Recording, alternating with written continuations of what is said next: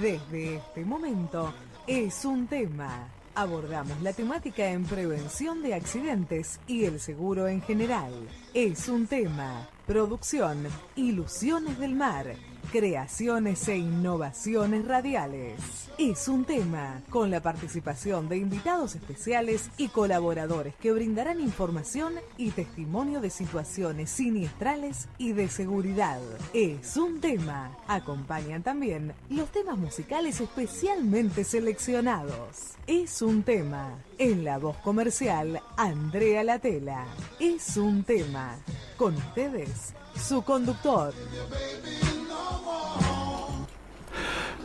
¿Qué tal queridos amigos? ¿Cómo están? ¿Qué dicen? que cuentan? Le damos comienzo a este espacio, un programa de radio para escuchar y ver también que le llamamos Es un tema. Un espacio, un momento que es para vos, para que comentes, participes y compartas con nosotros la posibilidad de informarte, aprender y conocer sin aburrirte. Enviado en...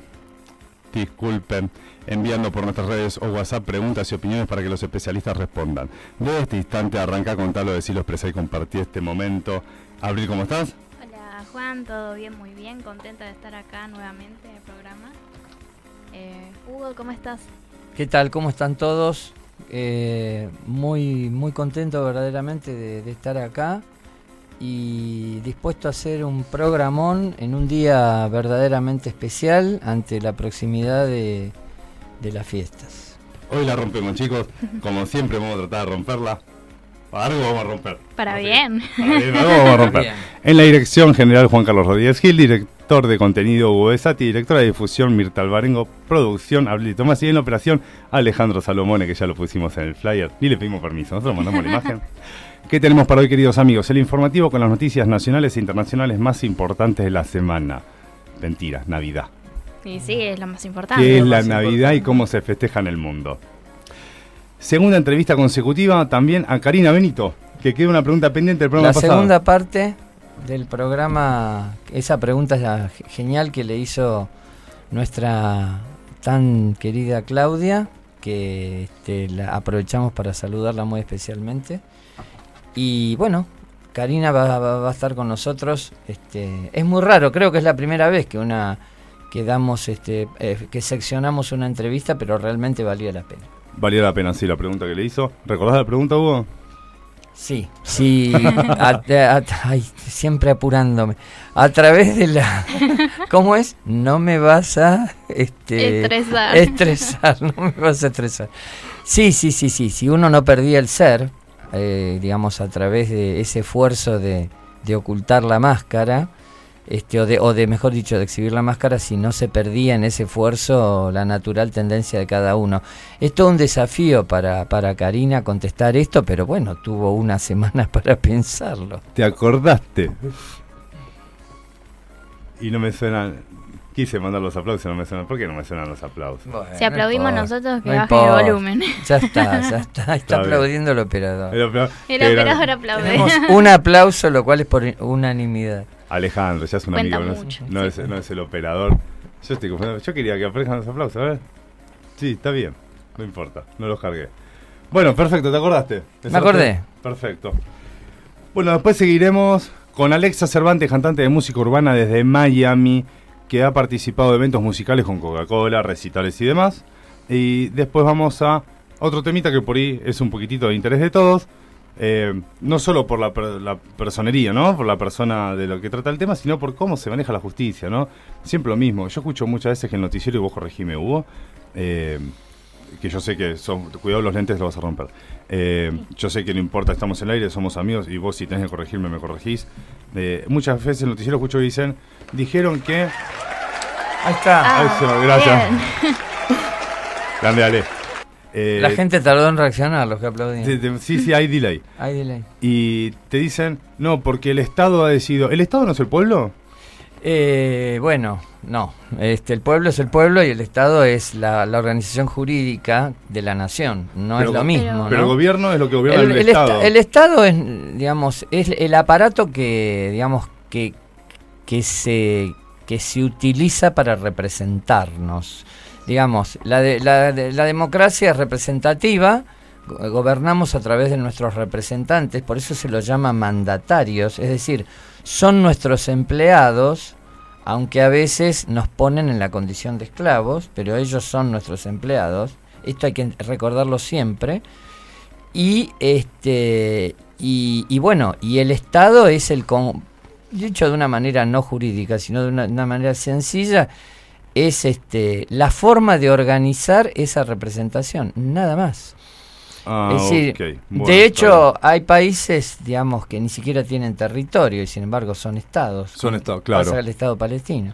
Y el Estado Sí. entonces es el que representa al pueblo. Es la forma, es un aparato, es una, es, es- es- el Estado es, es eso, es una, es un conjunto de, de- de instituciones acordadas entre todos para que puedan hacer eficazmente su trabajo de representarnos, nada más que eso.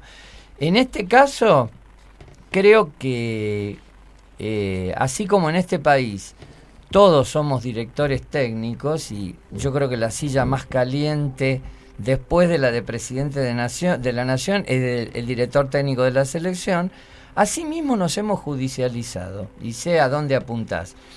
La agenda judicial va y viene y este por eso es importante que en nuestro programa, como va a ocurrir en el día de hoy, se desarrollen los casos judiciales más importantes. No sé si querés anticipar algo más o No, dejamos para no. sorprender a la gente. Está genial. No, no, no. Vamos a tener al doctor Ricardo Chigaray, que obviamente, a ver, será hay que darle lugar a todos, ¿no? No sé si va a explayar su posición, su punto de vista. Ya me molesta su defensa, eh, que tiene todo su derecho. Y además queda abierto para que cualquiera que lo escuche y quiera salir en el programa, por supuesto, le vamos a dar el micrófono como se lo damos a todos. A Somos, todos. Hacemos periodismo independiente, es decir, no militante. Es decir, esto tiene que quedar muy claro, porque esto va a todos lados. Es decir, eh, sabemos que estamos en toda América Latina. Entonces, nosotros No, porque ¿Y Europa, España. y bueno, está salimos. bien, pero nos retransmiten ahí constantemente. Le estás ¿no? haciendo bullying. Bueno, este a los europeos. Sí. Entonces, este. y tu apellido es Besati, o sea, hola. Claro. No, no. Lo que digo es que verdaderamente eh, tenemos que dejar en claro que, desgraciadamente, uno de los males de la, mm, digamos, del periodismo argentino y eh, también en Latinoamérica a veces pasa. Yo he escuchado muchas veces y he estado muchas veces en muchos, en todos esos países y sé cómo es. Y realmente a veces hay gente que no es lo independiente y que sencillamente que no, no, no se comporta como independiente y que sencillamente se embandera en una u otra posición. No es nuestro estilo y por eso hoy va a estar el doctor Ricardo Echegaray y mañana puede estar este, el que lo el que lo condenó. Están invitados, Cristina, por, por favor. y- Por supuesto. Y Macri. Y, Ma- sí, y Máximo Sí. también, que es Máximo. otra de las figuras del momento. Sí, sí, sí, sí, sí. Están y yo les pongo me gusta en la foto que quieran. Sí, por supuesto. Como si eso les valiera algo, ¿no? Les, Por supuesto. les mueve la aguja, te cambia un voto. Por Sí, supuesto, por supuesto. Nosotros además, este, a ver, eh, hay gente que nos puede caer mejor o peor como ciudadanos, pero desde nuestro humildísimo lugar hacemos periodismo. Claro, un ejemplo. Vos como profe me caías mal. A ver, a mi profe me ponías un límite, me... Claro. Nada. Me acordaba de tu perro, de todo. Como amigo me parece genial. ¿De mi mamá? Eh, No, no, no. Con, la- no, con no la- tuviste el gusto. con las mamás de mis amigos no me meto. Está muy bien. Bueno, queridos amigos, empezamos en el informativo y nos vamos a vamos a canalizar, vamos a apuntar a la Navidad. Porque ya tuvimos de COVID un montón. Sí. Perdóname, después del reportaje de, de este tan importante Tenés que vamos razón. a hacer hoy, ¿qué? Daría Bacaro, Darío, Daría no, Daría, pero ya- oh. Perdón, Daría. Al Dar- profe Darío acá. Daría, yo soy Juana, eh, no te das problema. Está muy bien. Eh, Dar- el profe Darío Bacaro, a ver, Bolívar, me dijo, me tiró Bolívar, le dije. Navidad, Año Nuevo.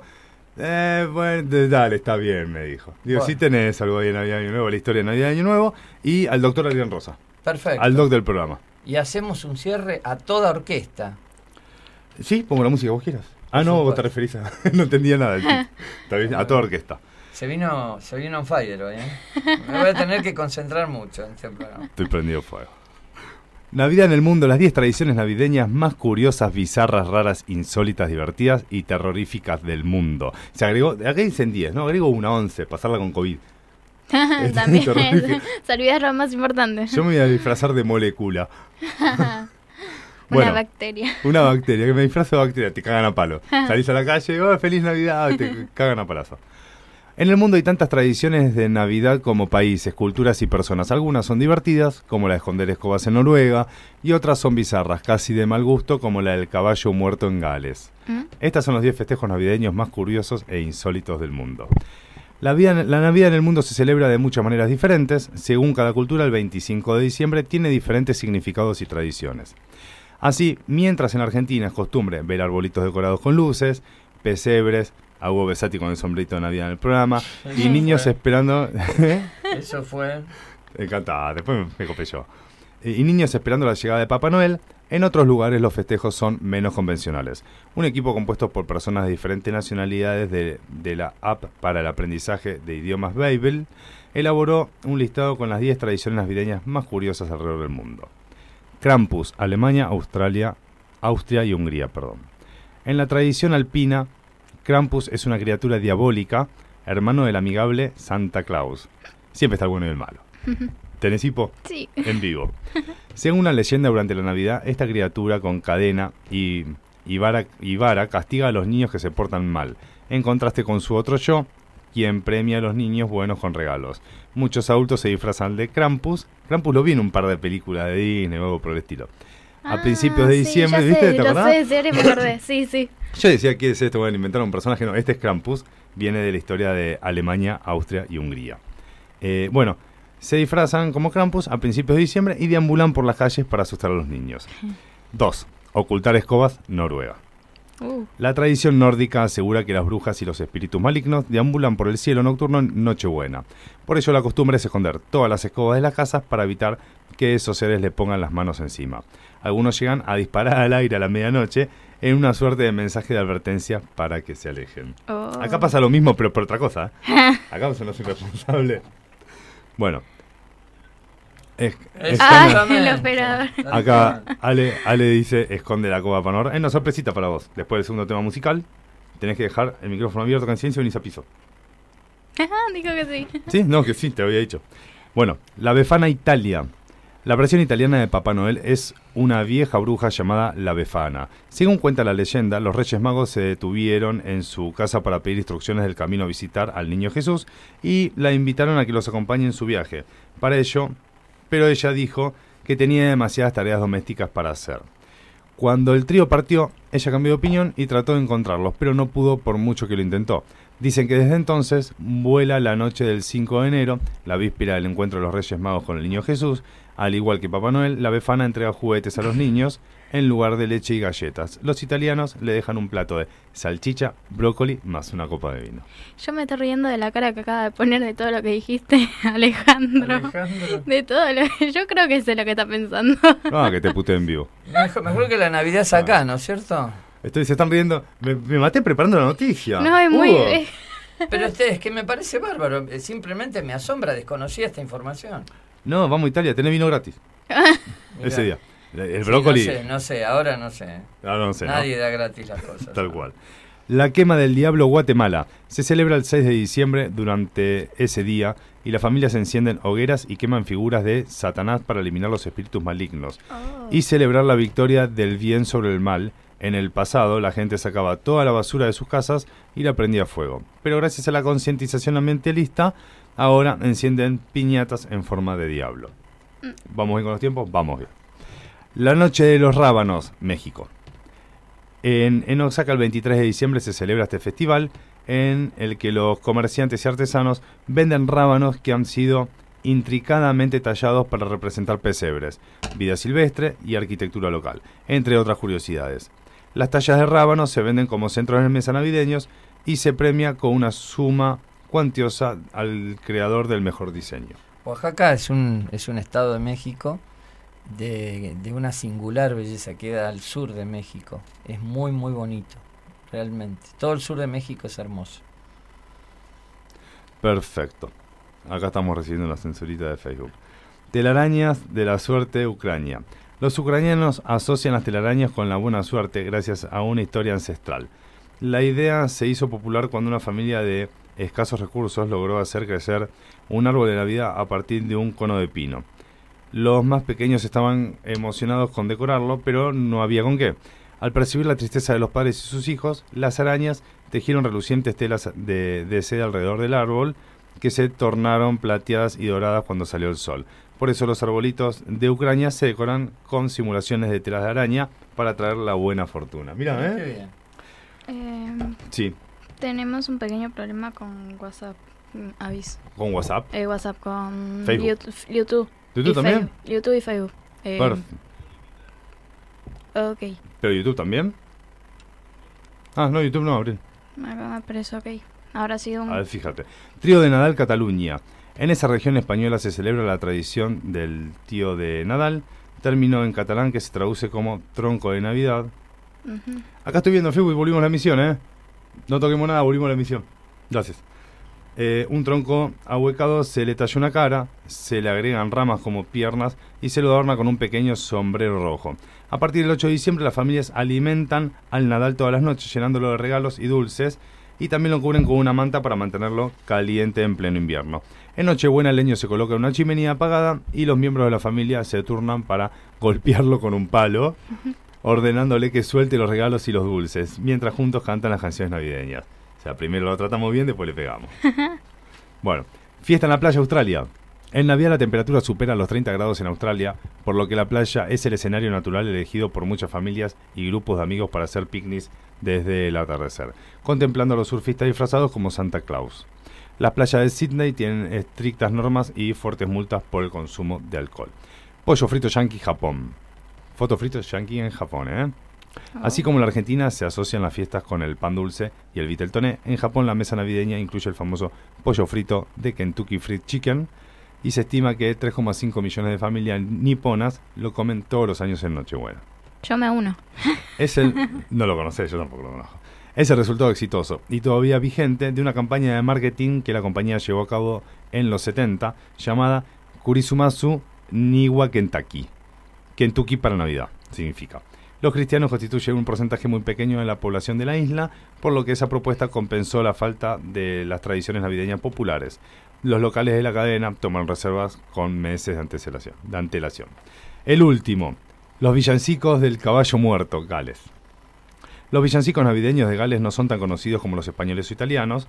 En algunos momentos de diciembre e incluso en pleno enero, al abrir la puerta de sus casas, los galeses pueden encontrar a un amigo o familiar escondido bajo una sábana adornada con cintas y campanas, sosteniendo una calavera de caballo real con un palo. Ah, La tradición llama, llamada Mary Lidwith, yegua gris, indica que la sorpresita se completa con un desafío igual de particular, una batalla de insultos que rimen.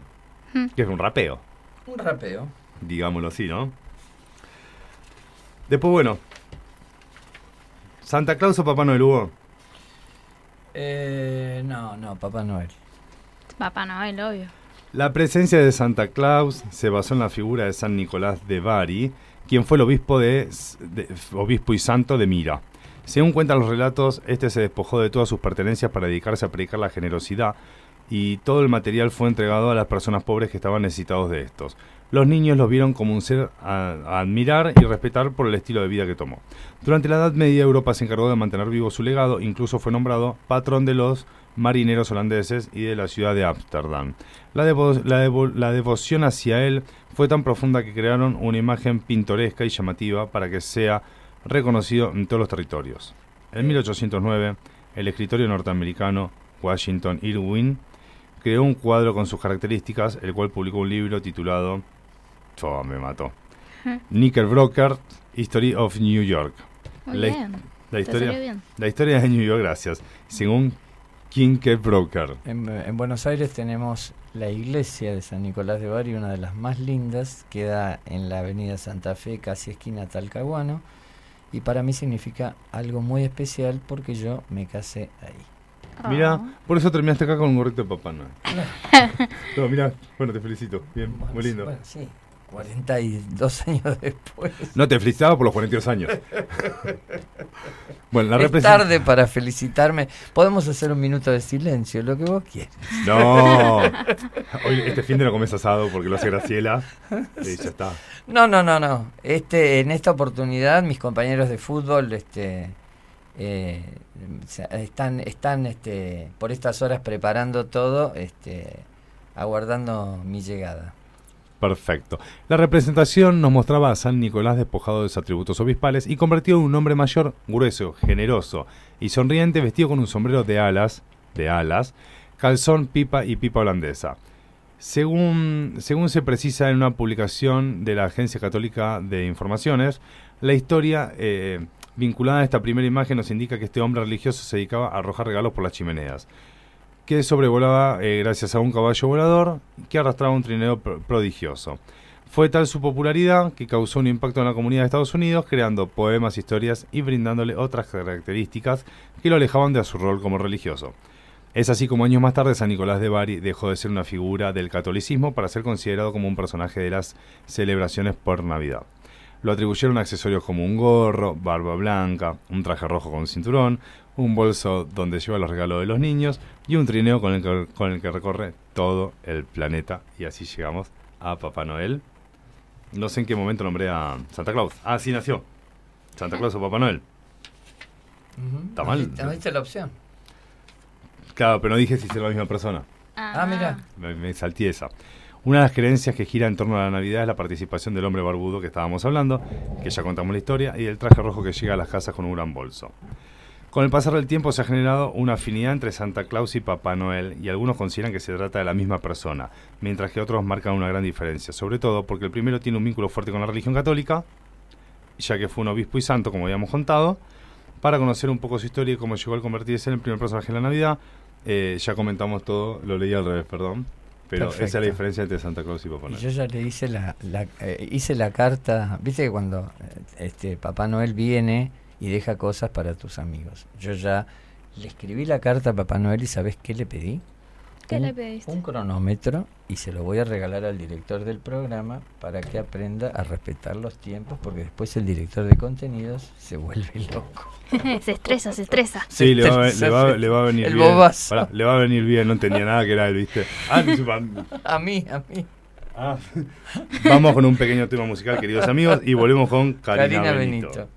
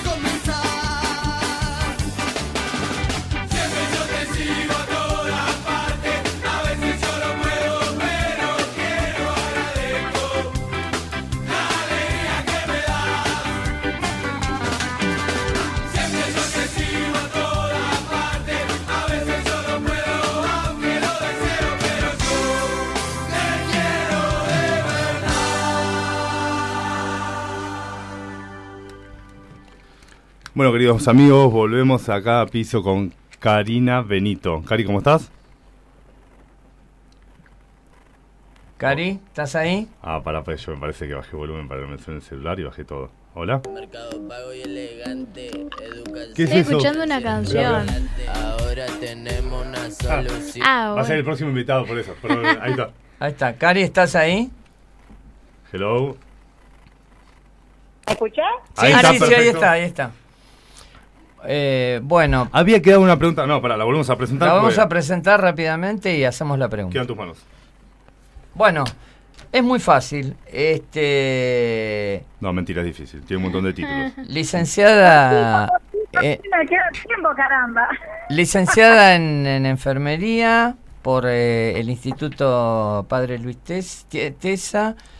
Eh, magistra, en magistra mejor dicho, en gestión de proyectos educativos por la Universidad KS y este coaching, eh, coach y PNL neurociencias y formada en bio-neuroconciencia, que es de lo que estábamos hablando ahora y después vamos a volver a repetir tu sitio de Instagram y este emprendimiento.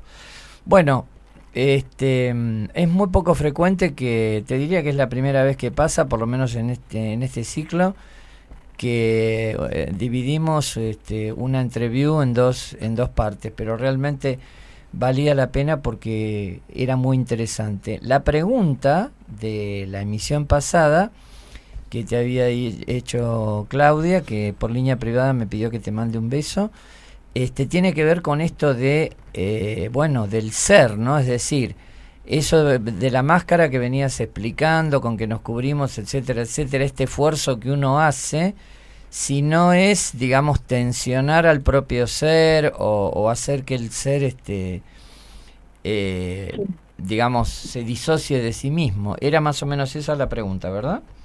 Sí, eh, ella preguntaba si, si uno intentaba modificar la máscara y no perdía de alguna manera si no se despersonalizaba.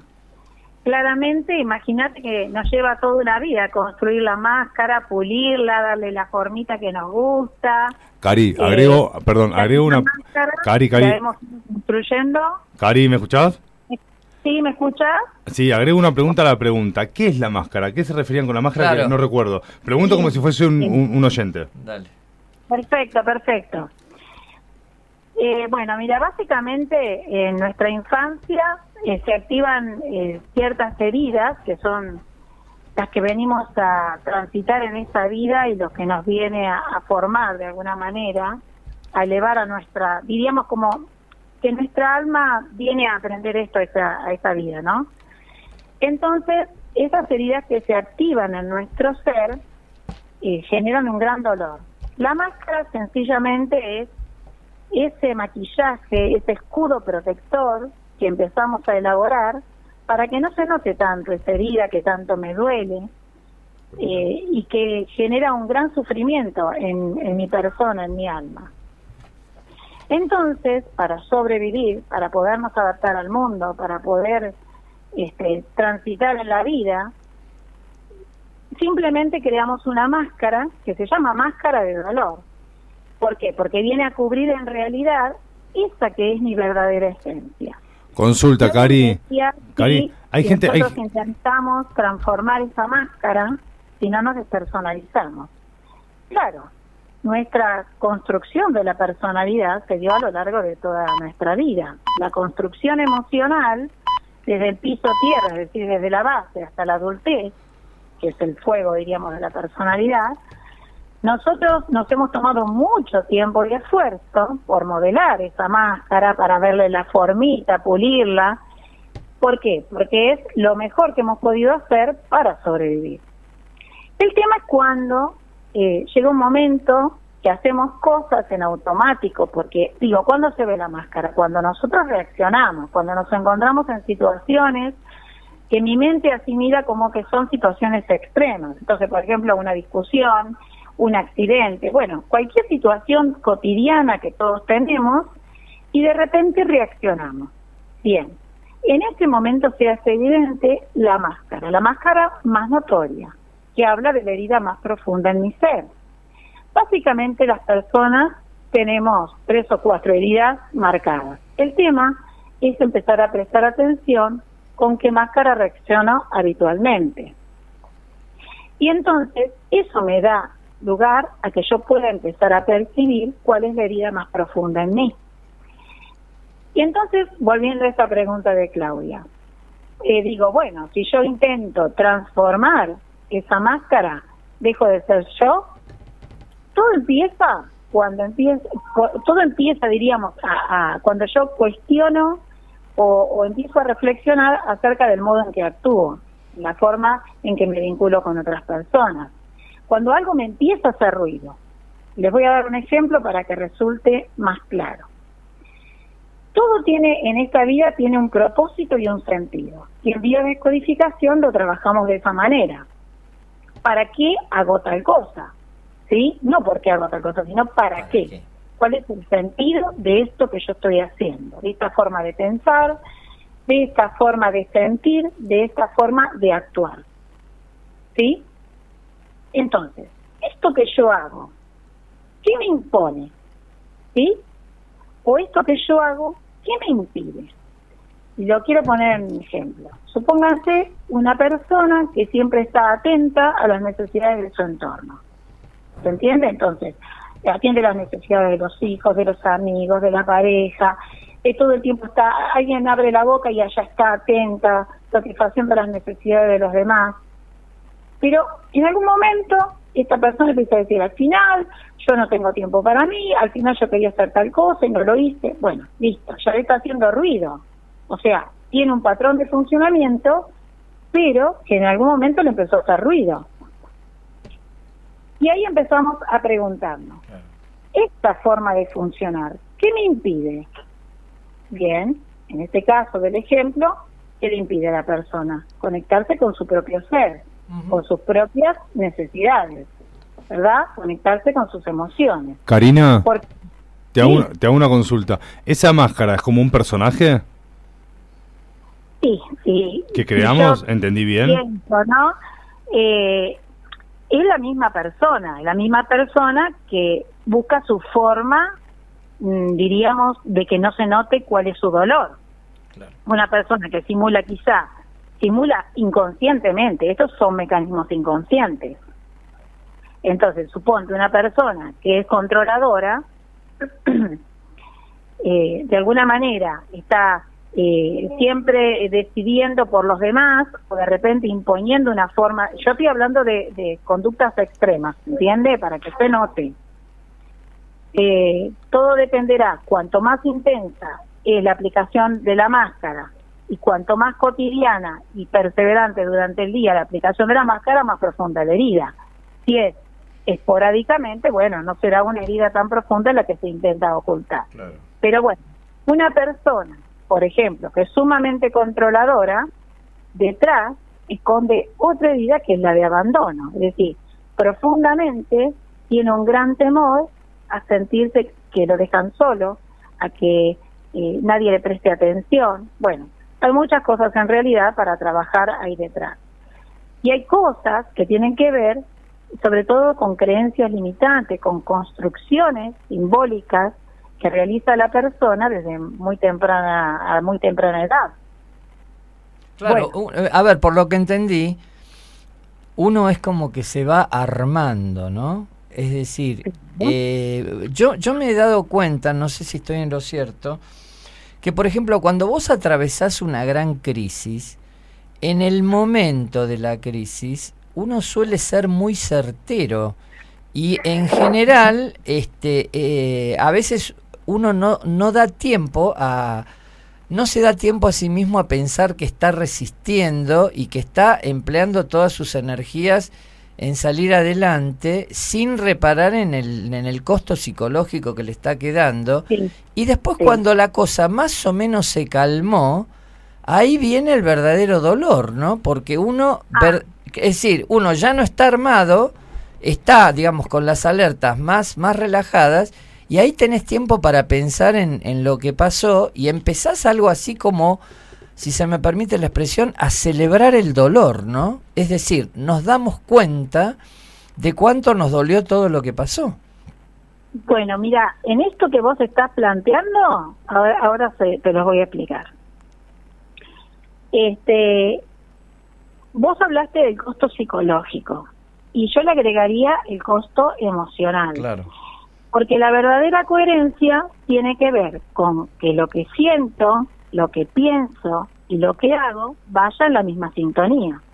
Si yo pienso diferente a lo que actúo, soy incoherente y entonces en algún momento eh, inconscientemente eso lleva una gran carga implícita y tarde o temprano, sobre todo no muy tarde, aparece un síntoma físico que si yo no escucho ese inconsciente va a aparecer y va a poner de manifiesto todo eso eh, que me duele, que, que me genera o que, que muestra la inconsistencia en esto que yo estoy diciendo, pensando o haciendo. Claro. Cuando este, planteaba esto de, de las máscaras, me pareció interesante hablar de la construcción de la personalidad. Y entonces eh, tomé de referencia a Ana Orihuela, que es este, una autora que me pareció que lo describía de una forma muy bella, cómo la construcción de la personalidad se da en los pisos tierra, agua, aire y fuego.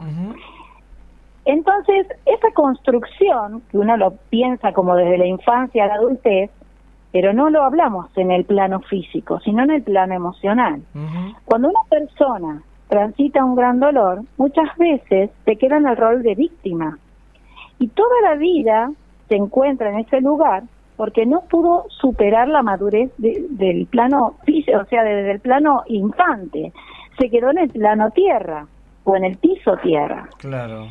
Cuando yo empiezo a reflexionar, es decir, usualmente después que la persona empieza a escuchar esto de la seriedad, por eso me gustó compartirlo, empieza a prestar más atención a su forma de pensar, a su forma de sentir y a su forma de actuar. Quiere decir entonces que está llegando al piso aire, puede reflexionar, empezar a cuestionarse, a prestar atención a esas formas de comportamiento, a esas formas de sentir, si rumeo mentalmente y todo el tiempo me doy manija, como quien dice, bueno, de alguna manera estoy alimentando una, una rosca interior que no me hace bien. Pero ¿cuál es, diríamos, lo deseable? Lo deseable no solamente es hacer el diagnóstico, digo, tengo acidez, por decirlo, lo voy a poner en un ejemplo físico. Si yo tengo acidez, digo, ah, sí, el médico me dijo que tengo gastritis. Y bueno, y resulta que voy, me, me como los chocolates, la salsa, el café, y bueno, estoy alimentando más el fuego digestivo. No me sirve de nada tener el diagnóstico si no hago algo respecto de esto. Y esto que hablábamos la semana anterior, si yo tengo un patrón de comportamiento que siempre me lleva al mismo resultado, bueno, sé que sigo, si sigo repitiendo la secuencia, no voy a lograr transformación en, en mi vida, en mis relaciones.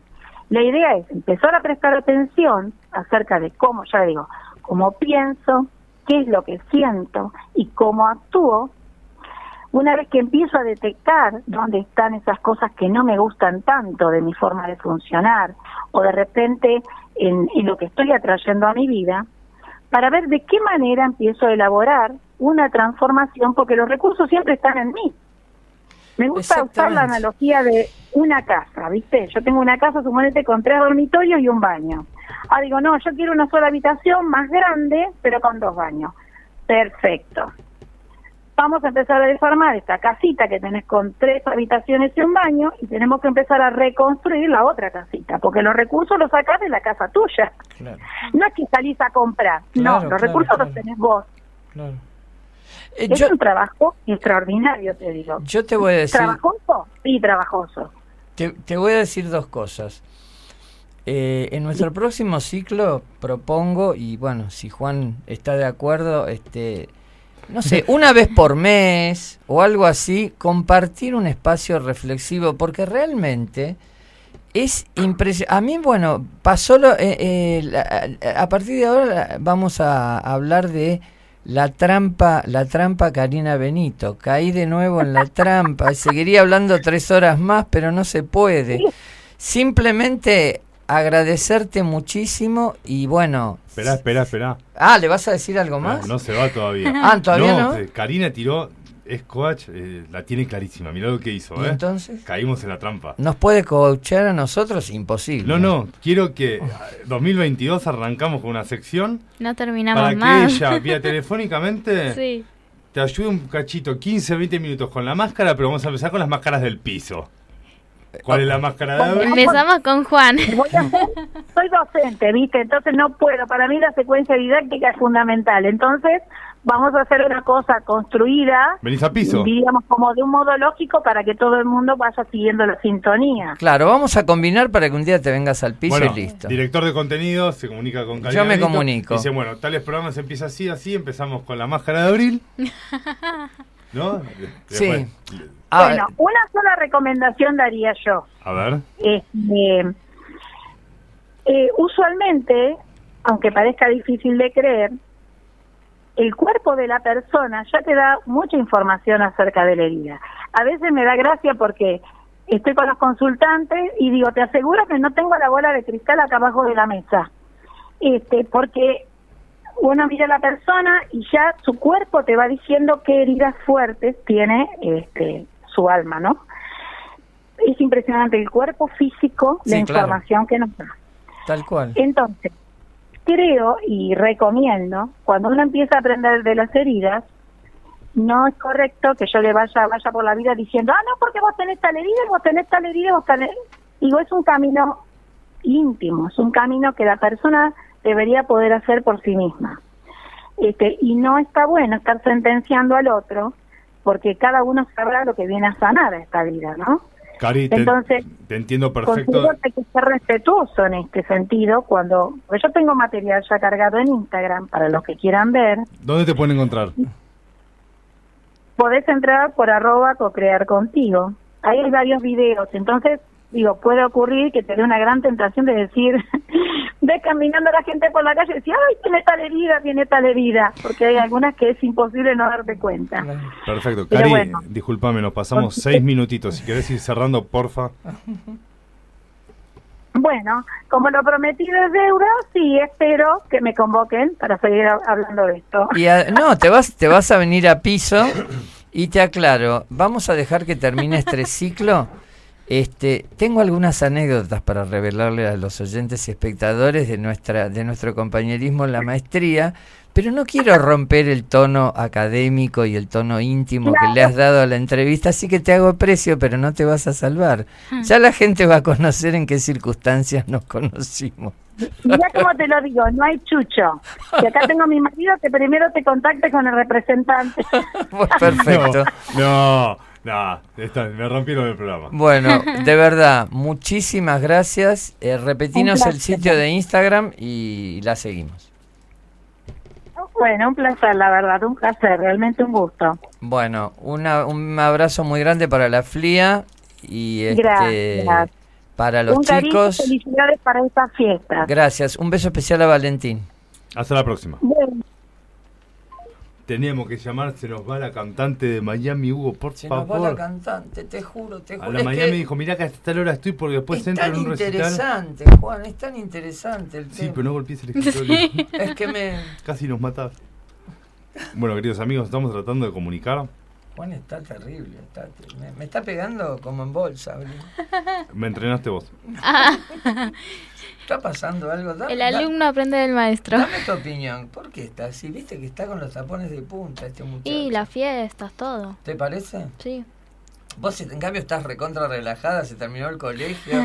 que explote el mundo. Después te paso la carta de Navidad. Me parece muy bien. ¿eh? ¿Ya la escribiste? Lo trató de Papá Noel. hoy, estoy, hoy estoy para el crimen, realmente.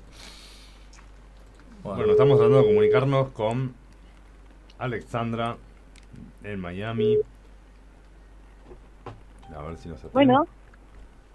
Hola, sí, Alexa. no, no, soy Teresa. Aquí son 8.45, ya son las 10.40. 10.40, sí, te íbamos a llamar ah, 10.37. exactamente.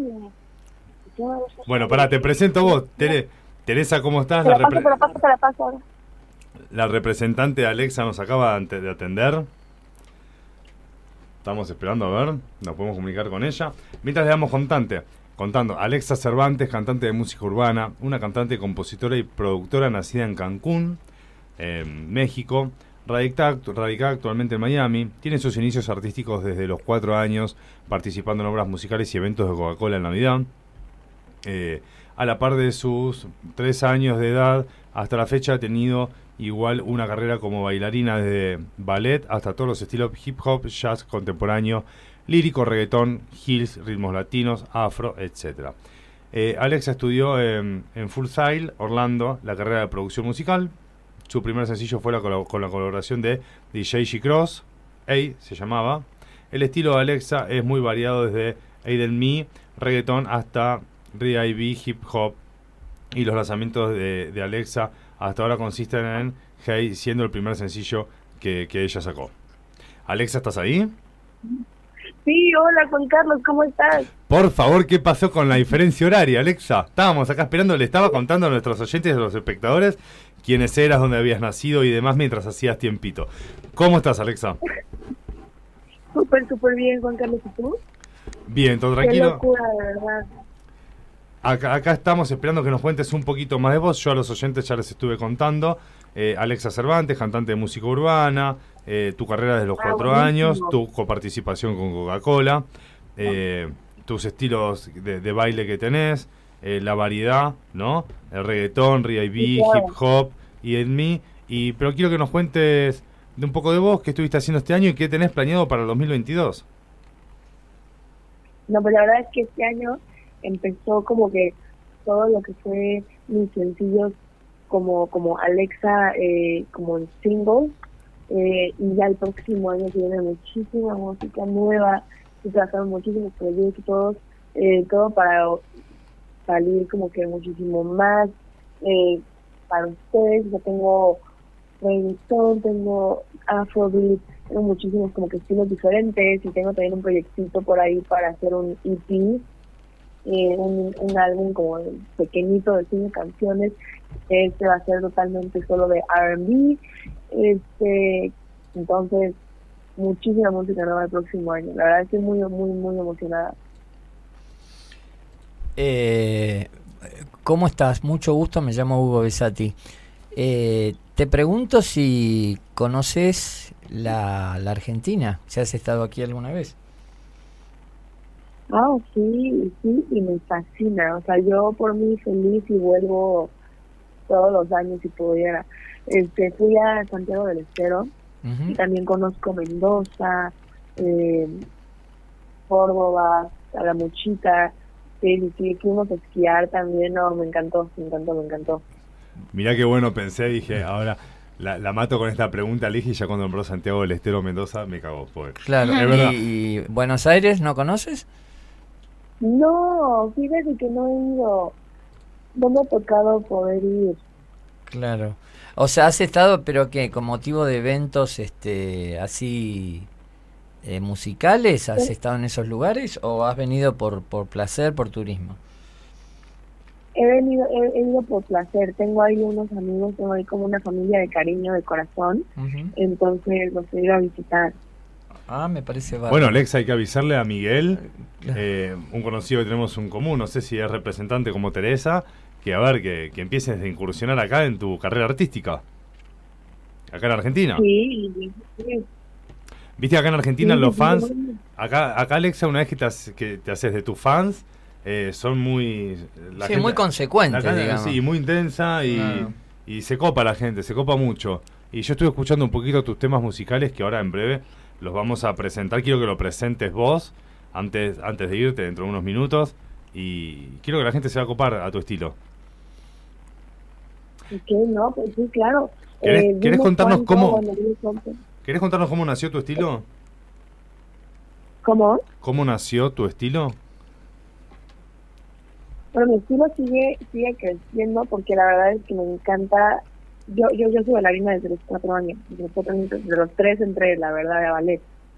Eh, entonces he escuchado desde siempre muchísimos estilos mezclados por todas las cositas, eh, los diferentes estilos de baile que yo bailaba.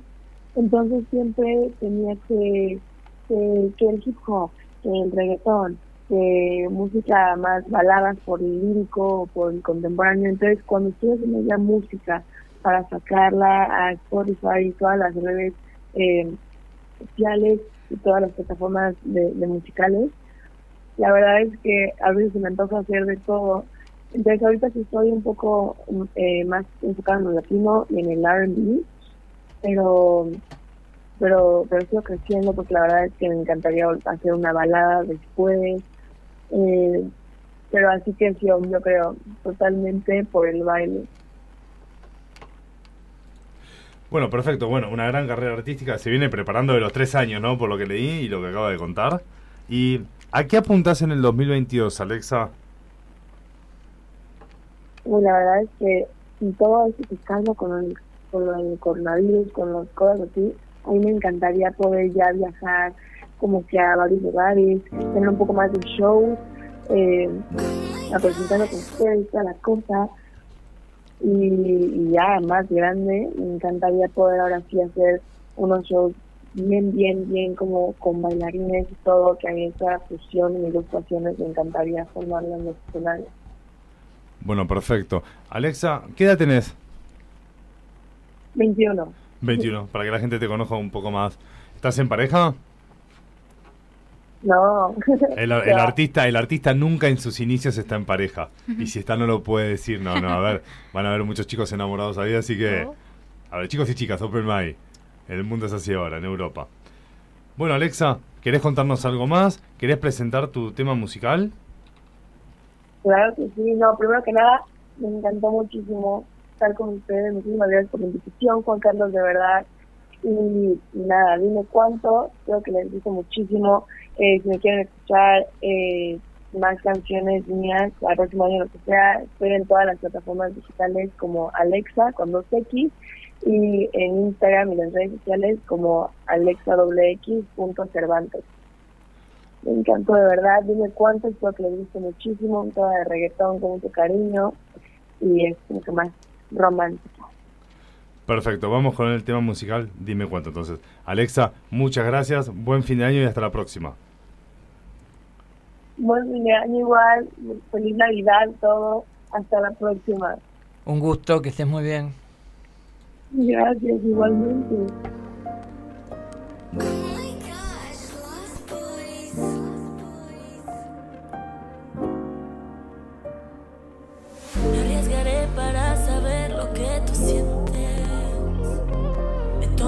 Copa rosé para calmar la mente.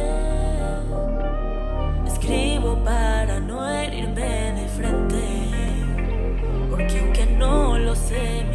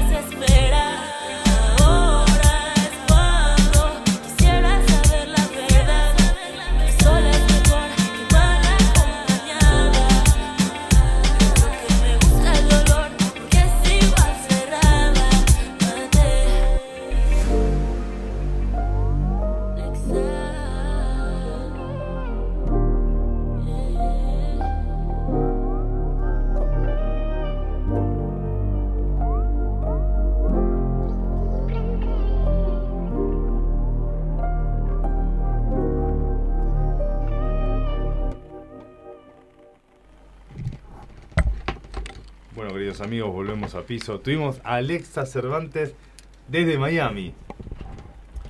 Se le pudo haber puesto un poco más de onda a la entrevista, no sé, yo no soy muy de entrevistar. Y bueno, lo que pasa que probablemente, digamos, la conexión era, era más o menos. Sí. Y, este, y bueno, es un estilo que viene pegando. Yo entiendo muy poco de esta música. este, qué sé yo, no me identifico con esto, pero bueno, indudablemente están apareciendo un montón de formas musicales nuevas que bueno, será cuestión de abrir la cabeza y empezar a ver este ¿Pero qué te pareció el tema musical? ¿Era, era tranqui? Me pareció, me pareció lindo. Vuelvo a insistir, no es la música, pero por una cuestión etaria, Juan, o sea... Sí, sí, no por nada, no por otra cosa. A mí me, me ya te digo, me, me parece que uno se siente muy representado por la música, digamos, de su propia época. A mí realmente, bueno, obviamente me gusta mucho la música clásica, pero eh, mis gustos musicales pasan este, sobre todo por el tango y por el rock nacional. Y después, bueno, me gustan algunas, sobre todo me gustan algunas cantantes melódicas que, que bueno, las considero geniales y que acompañaron, digamos, son mis elegidas a la hora de, de escuchar Spotify o de, o de, o de escuchar música, ¿no? ¿Qué sé yo? Bueno, vamos a preguntarle a Abril que tiene 18 añitos. Eso iba a decir ¿Qué te pareció vos? Me pareció que el, el, canción y la coreografía también. Eh, igual mi estilo de música no coincido con en este caso.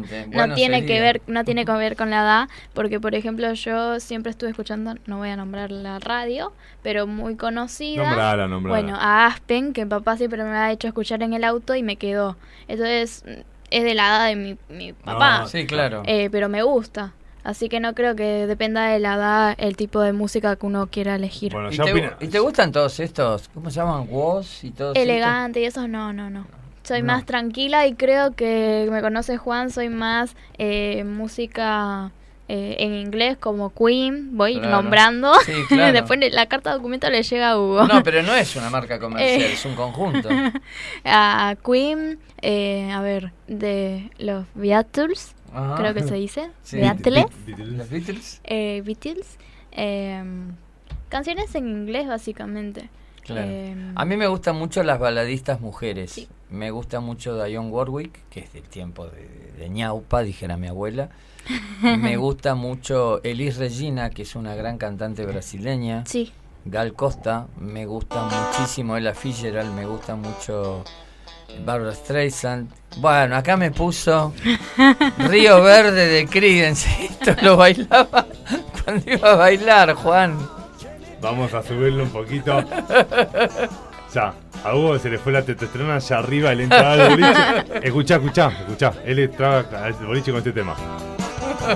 Y pelo largo, ¿te y pelo, sí, usaba el pelo, largo. Aunque le parezca mentira, usaba el pelo muy, muy largo. ¿En serio? Sí, ¿Vos, sí. Vos eras heavy de chico, ¿no? Yo de chico sí, era medio, era medio, era medio turbio de chico. Después este, me di un baño de, de, pureza. No, eh, eh, vos sabés que insólitamente, en el Mundial 2014, esa canción, eh, Brasil, decime qué se siente, puso de nuevo a Creedence en, el, en la alta consideración mundial, porque es es una música de, de Creedence que se llama, una canción que se llama Así, y sobre esa canción escribieron la letra Brasil, decime de qué se siente. Y John Fogerty, que es el líder de la banda, estaba recontra conmovido. Es decir, si, si la ubicás, así. si hay tiempo, ubicala. Decime, ¿cómo la escribo? A-S-I, para mí es así. ¿Así, nada más? Sí, Creedence. Ah, ah, ahora sí. a buscarla. También está la de. Se abrió una nueva sección en donde la gente pide música. Nosotros buscamos el. La vas a reconocer enseguida. ¿Cuál es? A ver. Ah, sí. A ver. Yo puse así. ¿Ves? Mira. Poné Brasil, decime qué se siente. A ver.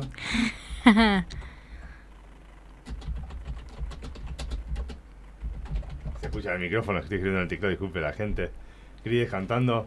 Brasil, decime qué se siente. Dale. A ver. Me muero. Viajaron al pasado. No, esto fue en 2014. Porque, eh, a ver. Espera que ahora seguramente a pesar. Mientras te cuento. Dale. Era la canción que le cantábamos los argentinos a los brasileños.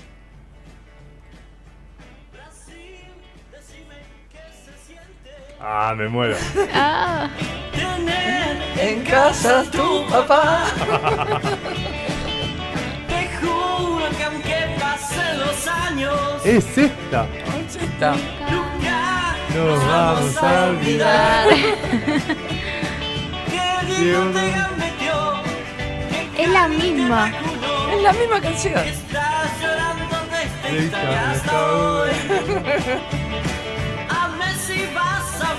Ah. Maradona y más grande que Pelé. Esto es una joda. Es genial. Escúchame. Eh, la canción era, bueno, en inglés y tenía su letra. Lo que hizo la, la, la, la hinchada argentina era, eh, digamos, cantársela a Brasil como diciendo, bueno, estamos acá en tu casa, pero además ha habido encuentros entre hinchas argentinos y, brasileños, yo lo he visto, donde los propios brasileños se ponían a cantar. Está buenísima. o sea, se bancaban la broma. Es pegadiza. Bueno, queridos amigos, vamos. Ahora cortamos un poquito. Acá se terminó la joda. Se terminó la joda. Ya uh, Hugo acá no salió en cámara, se puso a bailar un toque. Eh, vamos a un pequeño espacio después publicitario y volvemos con la doctora abogada Mirta y Ricardo Echegaray. En la seguridad, la improvisación no debe tener lugar. Es un aporte del proyecto Es un tema de Argentina. Apoya este programa la Asociación Argentina de Bomberos Voluntarios de General Lavalle, partido homónimo, Buenos Aires, Argentina. Eso del espacio publicitario. Extintores Fadesa para fuegos de clase A, AB, BC, ABC y AK.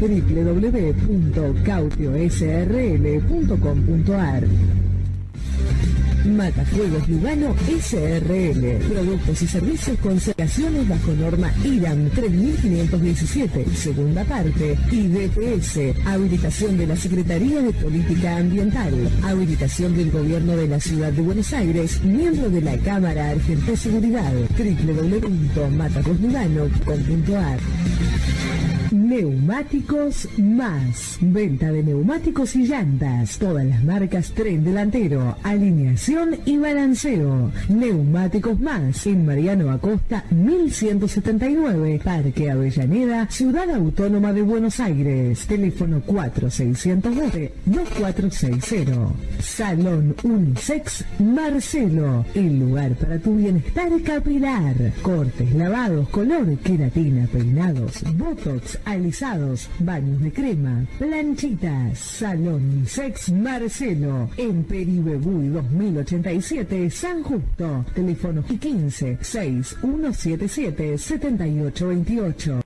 Hawk Security SRL. Seguridad privada. Seguridad física, análisis y elaboración de planes y planos de evacuación. Auditorías, seguridad electrónica. Con Hawk Security, su problema de seguridad tiene solución. Contamos con certificación ISO 9001 y amplia trayectoria en el rubro. www.hawksecurity.com.ar Mail info Teléfono 11 4639 4198 Hawk Security, empresa habilitada en Cava y provincia de Buenos Aires, 28 años en el mercado, avalan nuestra experiencia. Salimos, Mirta. Bueno, queridos amigos, estamos acá nuevamente en piso. Como dijimos, vamos a cortar un poquitito la onda de que veníamos con el programa, ¿no? Para pasar a un tema no malo, pero un poco serio porque las cosas que vienen pasando desde siempre, ¿no? Desde siempre está bueno empezarlas a sacarla a relucir, ¿no? Eh, lamentablemente siempre para sacar a relucir estas cosas tiene que haber alguien, alguien que están afectando, ¿sí? Entonces tenemos al teléfono al doctor Ricardo Echegar. ¿eh? No sale bien el audio. Eh, Mirta, un segundito, por favor, estoy presentando. Tenemos al teléfono al doctor Ricardo Echegaray y a la doctora Mirta Alvarengo, abogada, para opinar qué instancias o qué falencias, ¿no? tuvo en la decisión que tomó la justicia en el caso de Ricardo Echegaray o el combustibles. Ricardo. ¿Qué tal? ¿Cómo les va? Bien. Bien, muy bien. Bueno, Ricardo, queríamos... Me escucho bien. Doctor Ricardo Echegaray, le habla Mirta Alvarengo, abogada, doctora. ¿Me escucha? Sí, doctora, yo la escucho perfectamente. Hola. Hola, doctora. A ver ahí. A ver ahí, Mirta. Un, segundito. Ahora sí. A ver. Hola. El doctor eh, Echegaray te está escuchando, Mirta. Doctor, hable a ver si la escucha. Hola. Hola, doctor. Sí, yo lo escucho perfectamente. Ahí está. Bueno, adelante, Mirta. Hola, no se escucha. No lo escucha. Tendrían que restablecer la comunicación. A ver. Dale, está. Ahora sí. Ahora te escucho, sí, sí. Perfecto, ya se inició el micrófono. Ahora sí. Bueno, continuamos. Bueno, ¿el doctor Ricardo Echegaray me está escuchando? Sí, te está escuchando. Sí, sí. Bueno, le habla Mirta, la, la abogada del, del estudio de, de radio. Eh, es un placer hablar con usted y sabemos que esta semana se han producido novedades, se ha dictado la sentencia en la causa referente a oil combustibles y bueno, queremos escucharlo, darle a usted la oportunidad de, explicar su situación, porque lo que resulta extraño es ver que eh, de los imputados que habían, dos de ellos han sido absueltos habiéndose beneficiado con el plan de pago y facilidades, que no fue una moratoria, sino que pagan intereses y demás por haberse eh, retrasado y acumulado deuda eh, en, el pago de la transferencia de, de los combustibles, del impuesto a los combustibles, ¿no? la transferencia de combustibles. Eh, y por otra parte, su accionar, que por lo que se ve o lo que surge de, del expediente, porque no hay nada que pueda eh, abatir su, su función, las decisiones que usted tomó, eh, la intervención de los órganos consultivos, las opiniones que han vertido, la administración federal, o sea, contaduría, jurídicos, todos los, los este, dictámenes que se han hecho al respecto con referente a la aplicación y al otorgamiento de los de los planes, de las facilidades, de esta manera evitar el perjuicio al Estado de que pueda recuperar ese impuesto que no había sido eh, pagado en su momento y que había generado una enorme deuda impositiva a las empresas y a su vez salvar a las empresas, ayudarlas en este ahogo económico que tenían, donde evitaron la quiebra y que quedara en la calle un montón de gente, empleados, porque bueno, eh, eh, trabaja muchísima gente y dependen todo mucho, mucho eh, comercio, mucho eh, genera mucho trabajo el tema de los combustibles que se utilizan para, para un montón de, de actividades comerciales, ¿verdad? entonces, bueno, analizando lo que se pudo analizar, porque los fundamentos de la sentencia todavía no los conocemos, es que nos llama la atención que dos de las personas que estaban imputadas por eh, defraudación contra el Estado son este, y se beneficiaron con el plan que, que se le otorgó como se hizo con las 462 empresas que fueron investigadas en su momento por el fiscal Ramiro González, eh, los absuelven y a usted le imputan el delito de administración fraudulenta.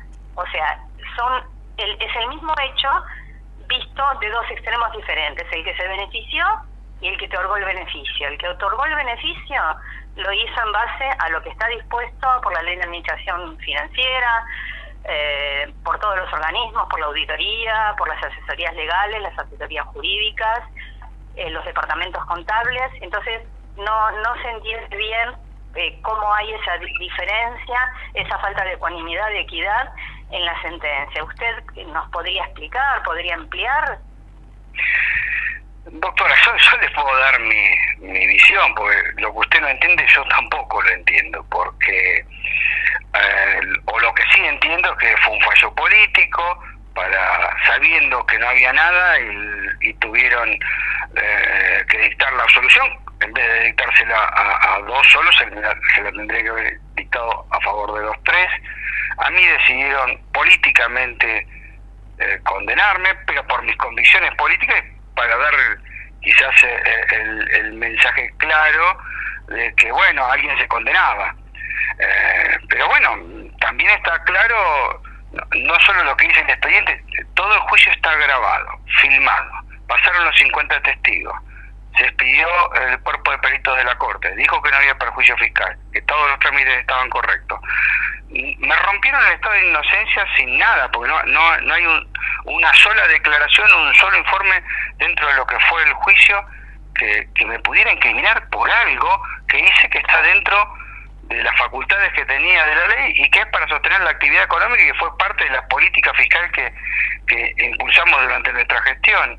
Y que bueno, que, que ahora cambian los vientos, con el cambio de vientos vino otra etapa y ahora viene otra etapa más, pero nada, la cacería política desató, que se desató en el año 2016 no, no terminó, no, no nadie la pudo parar y, y hay sectores donde usted está claro, teníamos un un proceso que se estaba ventilando hasta la semana pasada, era River y Boca, eh, este, en los medios de comunicación con toda la presión y bueno, se ve que el tribunal en vez de hacer derecho decidió hacer sicariato político, tanto el doctor Machado Peloni, el doctor Ríos como el doctor Vaso, y en vez de mirar el, derecho, eh, en vez de poder mirar realmente qué es lo que hay que hacer, cuando a una persona no siquiera no hay, no hay el más mínimo elemento eh, para reprocharle, en vez de dictarme la absolución, como se la dictaron a, a López y de Sousa, a mí decidieron condenarme. Pero como no tienen, mm, no hay ningún argumento para condenarme y tratarán de buscarlo durante estos tres meses. O sea, lo primero que dijeron es, pues vamos a condenar a alguien, porque hay un juicio que tuvo mucha trascendencia pública. Y se toman hasta el 17 de marzo para ver eh, cómo pueden fundamentar que me van a condenar, pero a mí me tenían que condenar con pruebas. Y si no soy inocente, y lo cierto es que soy inocente, tan inocente este, como han sido los dos empresarios, y tan inocente como son todos los contribuyentes que accedieron a planes de pago. Me cuestionaron dos planes de pago generales, donde hay millones y millones de personas que se han adherido, y me cuestionaron dos planes de pago particular donde hay 1.648 que otorgué, en varios ya fui juzgado, eh, fui eh, sobreseído, pero acá este, parece que la mirada fue más, más política de otra cosa y espero, después del 17 de marzo, con la angustia que significa de haber perdido todo, el, digamos, la destrucción que han hecho de la familia, la destrucción que, que hacen de la persona con esta toma de decisión, pero el 17 de marzo a ver cuál, por, cuál, por qué motivo decidieron esto. Pero yo tengo la misma duda que usted, doctora. Eh, doctor Echegaray, eh, le habla Hugo Besati. Eh, me gustaría hacerle una, una pregunta.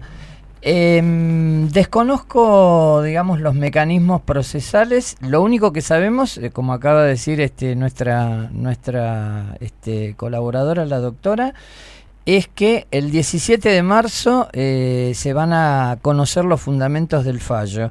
Entre tanto, la causa, digamos, queda, por decir así, este, eh, stand-by, gracias Mirta, queda stand-by o usted puede apelar a través de sus abogados, es decir, usted puede hacer algo entre tanto o solamente se tiene que limitar a esperar a conocer los fundamentos del fallo. Tiene que presentar la apelación. Eh, yo tengo que esperar a conocer los fundamentos del fallo para recién poder interponer el recurso. Y ya no hay más nada que hacer, o sea, no hay más nada que hacer hasta esa fecha. O sea, estoy en un limbo eh, donde en esa fecha cuando se apele y sigue a casación y después casación lo resuelva, allá por agosto, septiembre, se decidirá si se confirma la condena, eh, entonces tendré que ir a prisión y si, si se, o si se me absuelve, como se absolvió a los empresarios López de Sousa, los dueños de, C5N y hoy combustible. Ajá. Eh, usted recién habló de una interpretación, digamos, de una de una cuestión política. Este, bueno, a ver, Debemos reconocer que por lo menos en la Argentina todos los fallos así, digamos, de mucha resonancia, y este es uno, eh, evidentemente es una de las noticias del momento, por eso era... Eh, rápidamente se aplacó, ¿eh? es como que estuvo toda la semana, le han pasado presión, presión, presión, presión, y en breve, ya la semana que viene, yo estoy saliendo ahora a los medios porque obviamente soy yo, Ricardo Chegaray, solo, defendiéndose, pero pero obviamente los empresarios que eh, están absueltos, eh, ya está, se condenó a alguien, porque parecería ser que había que condenar a alguien, porque era una causa política, y, hasta marzo que se conozca los fundamentos por, cual, por los cuales decidió un tribunal este, condenarme, ¿no? Claro, no se saben. ¿Y usted piensa que, digamos, a ver, si había que elegir a alguien, digamos, tiene alguna lectura política de por qué a usted y, y alguno de los otros dos no? Pero fíjese, los funcionarios que participamos del gabinete de lo que se llama la década ganada, yo estuve en el gobierno de Néstor Kirchner sí. y los dos gobiernos de Cristina. Sí, sí. Eh, que todos hablan de la década ganada y un momento mucho mejor que el de todos los gobiernos que vinieron después. Cada uno a su juicio de valoración. Sí, sí. Todos terminaron presos o condenados eh, y yo voy camino a eso. Claro. No sé si me explico. Entonces, sí, sí, si bien tuve una ventena de causas judiciales donde me he defendido y donde me han logrado sobreseer, inclusive no me llevé nada, a mí me investigaron por, eh, por enriquecimiento ilícito mirando mi patrimonio, mis bienes y mis declaraciones juradas desde 1998 hasta el año 2015. No encontraron nada, me tuvieron que sobreseer. Eh, pero bueno, parece ser que hay una defraudación multimillonaria y yo nunca me llevé nada. Claro. Entonces, eh, es algo que, que, lo miren por donde lo quieran mirar, no le va a cerrar a nadie. Y por eso las primeras palabras que escuché, tanto de un lado, de los que querían que sean los tres condenados o los tres absueltos, es nadie entendió nada. Es muy raro. Ricardo. es loco. es disparatado y arbitrario.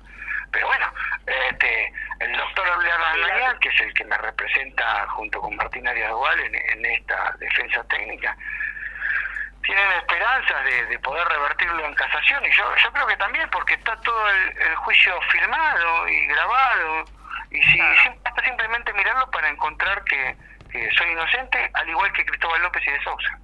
Ricardo, le Ricardo, le habla Juan Carlos, eh, director. Le hago una consulta como si fuese un oyente, ¿no? Yo lo veo, no soy abogado, ¿sí? Yo me dedico a otras cosas, eh, sistemas informáticos, pero tampoco soy tonto, entiendo algo del tema. Lo miro afuera, entre, entre el caso de Chegaray, lo que se ve afuera, ¿no? Chegaray por todas las teles, otro, condenado, te ponen cuatro años y medio, todos movamos la tele.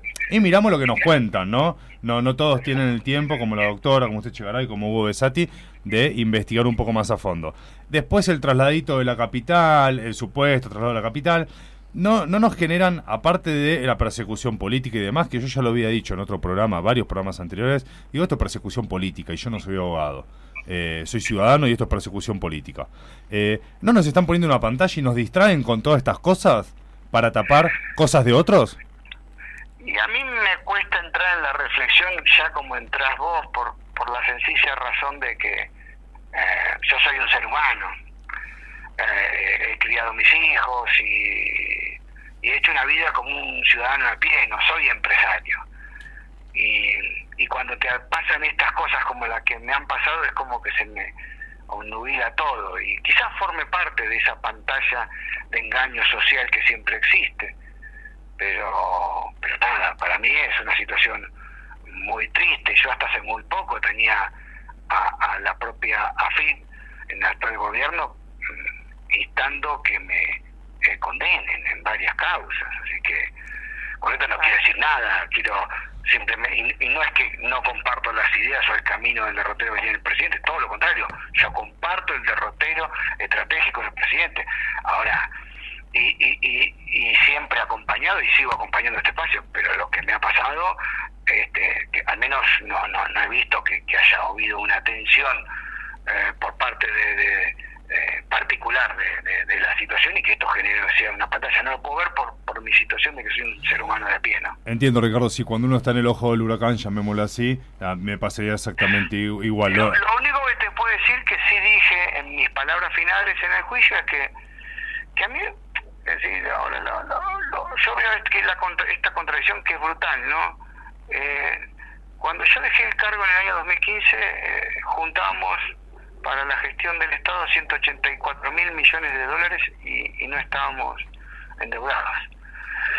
O sea que cumplíamos, todos, cumplimos todos los meses con las metas presupuestarias y, y parece que precisamente en esos años que sobre cumplíamos las metas presupuestarias, como dimos planes de pago, que son los planes de pago de la ley, parece ser que en este caso puntual, en el de Cristóbal López, yo cometí un acto de administración fraudulenta.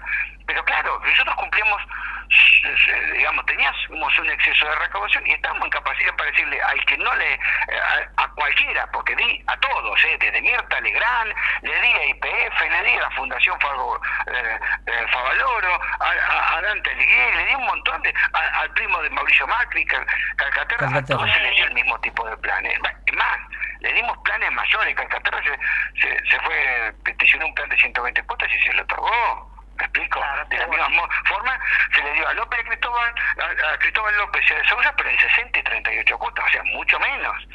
Eh, pero bueno, eh, vaya a saber, tendrá que esperar hasta el 17 de marzo, a ver, o se toman hasta el 17 de marzo para justificar un fallo político. Eh, eh perdón. político, porque de jurídico esto no tiene nada. Perdón, le, le hago una preguntita más, eh, doctor, para un poco para ir este concluyendo. Eh, los algunos sectores del gobierno, algunas personas del gobierno actual se han puesto en contacto con usted, le han, le han hecho ver, digamos, su, su, su parecer acerca de este fallo. ¿Podemos conocer eso o...? Hasta ahora, hasta este momento, eh, se comunicó conmigo el senador Parrilli y, y, Aníbal Fernández me, mandó un mensaje que, tenga que lo piense con frialdad. Eso es todo lo que recibí del, de la gestión de gobierno, de los funcionarios. A, a, nosotros nos parece que sumamente didáctico, este, digamos, discutir o bueno, o poner en presencia de, nuestros oyentes y espectadores, eh, bueno, aprender cómo son estos vericuetos de los procesos judiciales y sobre todo de los aspectos procesales, ¿no? En, bueno, en una Argentina que realmente tiene una agenda judicial muy convulsionada, este, tanto, bueno, hay una interna muy evidente entre el Ministerio de Justicia, la Corte Suprema, ahora se mezcla esto del Consejo de la Magistratura, en fin. Tenemos una agenda judicial este, muy apretadita, así que en su caso yo, por lo menos lo que me parece que tenemos que hacer en el programa es darle un seguimiento a todo esto y bueno, aguardar el 17 de marzo y después seguramente retornaremos a este, retomaremos el diálogo y veremos cómo sigue su caso y si podemos algunos otros casos emblemáticos de esta hora jurídica tan traumática de la Argentina, ¿no es cierto? Che, pero también me gustaría hacerle llegar el mensaje a la gente de que Ricardo es una persona y que, a ver, esto le caga la vida durante tres meses a cualquier persona. Te, tiene pendiente de esto. Bueno, sí, eso es lógico. De hecho, de hecho por eso cuando lo presenté a Ricardo en ningún momento le dije cómo estás, porque si me manda a cagar tiene razón. A ver, pues, ¿cómo, ¿cómo está? ¿Y cómo querés que esté? O sea, una vez bien crónica, un periodista que lleva un accidente de tránsito, un nene muerto, le pregunta a la madre, ¿cómo está señora? ¿Cómo se siente? ¿Y cómo cree que me sienta? Claro. Entonces, esto, te, a ver, te caga, te complica la vida. O sea, no quiero tensionarlo a Ricardo, ojalá que pueda, que termine bien. Pues, esto, y no puede ser Ricardo, porque no lo conozco en persona ni nada por el estilo. Eh, eh, todos somos medios de investigación, pero... Y, a ver, cuando encontrás que la justicia, como dijo Ricardo, mira el video grabado y miras un poco el noticiero y yo, sin ser abogado, decís, no entiendo, pero no porque no soy abogado, porque tengo 39 añitos, no, no soy abogado, pero miro y digo, che, no entiendo. Algo de justicia, muy no soy abogado, pero acá hay algo que falta, acá hay algo que no encuentran. ¿Viste cuando algo te hace ruido? Eh, Ricardo, cuando algo te hace ruido, por más que no seas abogado, eh, hay algo en el fondo que decís, ¿por qué lo enjuician? No terminas de entender, y no estás hablando de macroeconomía, microeconomía. Es básico que decís, acá hay algo que no están encontrando, que no hay, o al tipo le están haciendo persecución política.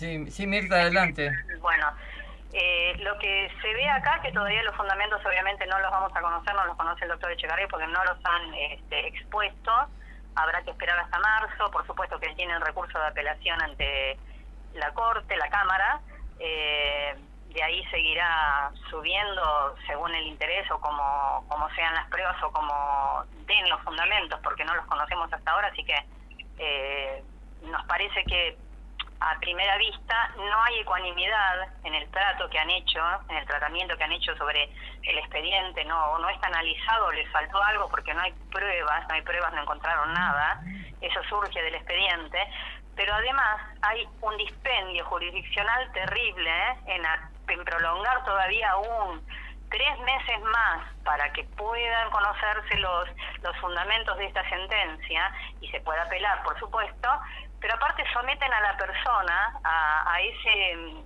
a ese castigo, a esa eh, permanente tensión de no saber qué va a pasar en su futuro, cuando en realidad él ya sabe que no ha hecho nada, que ha actuado siempre a derecho, siempre como lo han dictado los órganos, eh, siempre como está ajustada la ley de administración financiera, o sea, cumplió todos los pasos, investigaron 460 y pico de empresas, se han dado los mismos planes, encima ni siquiera es moratoria porque no se libraron de los intereses. Es decir, que el señor Echegare con su accionar consiguió recuperar todo ese impuesto que era evadido lo recuperó para el gobierno, si tuvieron una recaudación este, impresionante, impositiva, gracias a todas las empresas que habían dejado de, hacer la transferencia, de transferir ese impuesto. Eh, así que bueno, no realmente no se entiende por qué tanto dispendio y por qué tan dispendio jurisdiccional, ¿verdad? Por qué tanta demora y encima la tortura a la persona de someterla permanentemente, tenerla pendiente de algo que, que uno sabe o ve que es injusto, ¿verdad? Bueno, habrá que esperar, tener un poco de paciencia y esperar a, a ver los fundamentos de la sentencia. Ricardo. Sí. Bueno, un poco lo que está diciendo Mirta, ¿no? ¿Le quiere agregar algo? No, no, no, simplemente, bueno, más allá de cómo quieran justificarlo, eh, eh, para mí es muy evidente que, que acá hubo algo raro y eso raro tratarán de alguna forma de, de, en el, el, 17 de marzo, pero yo ya desde ya eh, voy a ir por la apelación porque sé que soy inocente y que necesito eh, simplemente un decisorio judicial que, vuelva a restablecer mi estado de inocencia. Bueno, Lolo Hugo, el encargado de contenido, vamos a hacer hincapié de todo esto, ¿no Hugo? Bueno, eh, sí, vamos a... Eh, he, escuchado con mucha atención, bueno, las declaraciones suyas y evidentemente, bueno, nuestro espíritu abierto, este, por lo menos es lo que priva. Eh, por supuesto que periodísticamente es muy interesante tenerlo con nosotros. Y bueno, me parece que hay que abrir un compás de espera y que después del 17 de marzo las cosas empiecen a, quedar claro y seguramente vamos a tener una nueva interview después de ese momento, si a usted le parece bien. Me parece muy bien, que tengan unas buenas jornadas de trabajo. Bueno. Igualmente para, igualmente para usted, Ricardo ahí. Que siga usted muy bien. Ricardo, estamos en comunicación y ojalá todo se solucione. Hasta la próxima. Bueno, qué difícil, ¿no? Presentarlo, pues me, ahorré el decirle, le iba a preguntar cómo está Ricardo, pero me manda a mi casa y tiene eh, razón. Ah, digamos, me parece, lo que hay que sacar en conclusión. Tenemos que, digamos, tenemos que estar, eh, me parece que todos necesitamos eh, mayor formación o mayor educación en las cuestiones procesales. O sea, a lo mejor yo realmente no puedo saber no tengo los elementos. Uno tiene percepciones, pero no elementos reales para saber si esto fue justo o no, pero sí, evidentemente, bueno, así como, no sé, en otros casos donde por ahí daba la sensación de que estaba bien la condena de la persona, quizá la manera de, de llevar adelante el proceso era muy discutible, y en este caso, bueno, puede parecer que esto es así. La verdad que eh, tres meses es un tiempo muy, este, demasiado excesivo. Ustedes piensen una cosa, y lo invito a nuestros espectadores y, y oyentes a meditar acerca de esto. Esta semana la Corte Suprema de Justicia declaró inconstitucional una disposición del gobierno de, eh, de 2006, creo que fue, relativo al Consejo de la Magistratura. Vos no podés tomarte 15 años. Hay casos emblemáticos. Es decir, no sé, pasó con Menem. Se murió y no terminaron de condenarlo por Río Tercero este, y el contrabando a Croacia y, Ecuador de armas. ¿Cómo puede ser que las causas duren tanto tiempo o que los tiempos sean tan lentos? Es decir, no hay nada en la vida que merezca 15 años de reflexión, ni las cuestiones metafísicas más profundas. Yo creo que eh, si nosotros queremos tener una buena democracia, este, y lo único que estoy objetando son los tiempos, nada más, no el fallo, porque no estoy autorizado ni capacitado para hacerlo. Si queremos tener instituciones, si queremos tener un buen sistema democrático, necesitamos que las instituciones funcionen. Es muy ostensible que, por ejemplo, el Poder Ejecutivo no está funcionando bien. Este, no por desempeño, sino porque, es un, porque no funciona, porque no hace lo que tendría que hacer.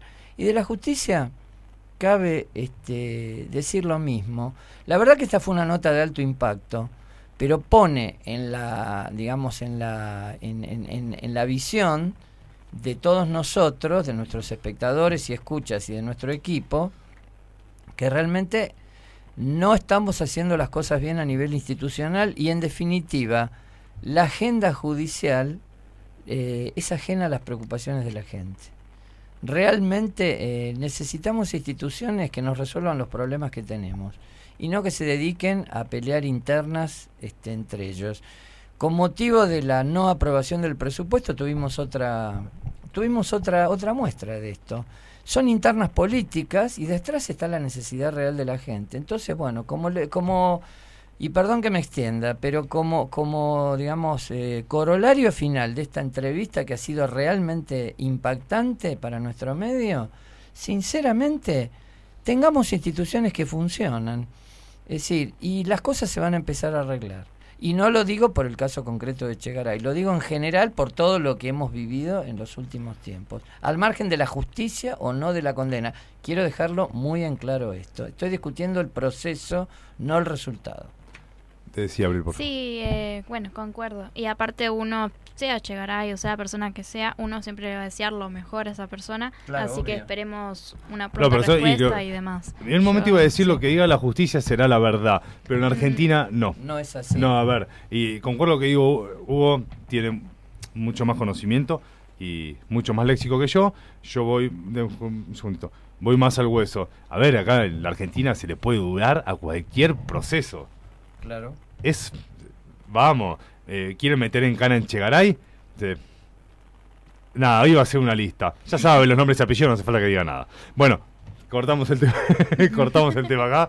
Vamos a un tema musical. Y estoy hablando de derecha a de izquierda, ¿eh? Tengo nombre y apellido, los lado. Bueno, de hecho. No, para que no piensen, porque después salen el y dicen, no, porque ibas a decir esto. No, de Demacri Cristina todo un montón. O sea, a ver, pensemos solamente esto y vamos con el tema musical en serio con el pobre profe Darío que está esperando. Dale, dale. Eh, la, ¿quién es decir, quién rechaza el presupuesto? Este, lo rechaza. Bueno, no, pero a ver, los que votaron en contra. Vos fíjate que votó en contra la, la extrema izquierda, que tenemos, que tenemos una izquierda bastante extrema, y la extrema derecha, que tenemos una derecha bastante extrema. Por eso digo esto. Es decir, terminás llegando al mismo punto por caminos opuestos. Entonces, claro, se genera un grado de incoherencia que la persona de a pie no entiende ni medio. Tenés que estar, tomarte el trabajo de informarte mucho para saber, pero hay gente que está ocupada en comer y a veces no tiene tiempo de formarse. Este es el punto. Y cerramos con esto. ¿Por qué no se deja, no nos dejamos de joder, con, Izquierda, con izquierda y derecha? Pero no, no, no a Hugo, no a Abril, no a mí, eh, no, a, no a Ale eh, ¿Por qué no? El, el, mundo, o la Argentina por lo menos, ¿por qué no nos dejamos de joder de izquierda y derecha si en el 76 no sé qué cosa? Yo nací en el 82. A ver, lamento mucho lo que hicieron, se equivocaron. ¿Podemos ir al pasado y solucionarlo? No. No. Listo. ¿Por qué no unificamos ideas y salimos para adelante? Bueno, igual es importante la memoria, Juan, ¿eh? Ojo. Yo no dije que nos olvidemos. Pregunté si podíamos viajar al pasado y solucionarlo. No. no. pero sí podemos usarlo como excusa. La, la derecha usa excusas para seguir rompiendo los huevos. Lo de la izquierda usan otras excusas, o sea, los dos, ¿eh? Para decir, siguen hablando, de, vos ponés la tele y decís, está hablando Cristina, háblate algo del 76, Macri lo mismo, algo del 80. Estamos en el 2021, vamos al 2022. ¿Por qué no? Hay que tener memoria. Bueno, enséñamelo en la escuela. Bueno, está bien, pero. Eh, ponémelo, en la historia, no me lo traigas en un acto político y en decisiones políticas. Y el presupuesto se basa en dicho de que para defender el presupuesto político se basan en cosas que pasaron hace 30 años. Nosotros tenemos siempre. Ay, Hugo. No, pero a ver.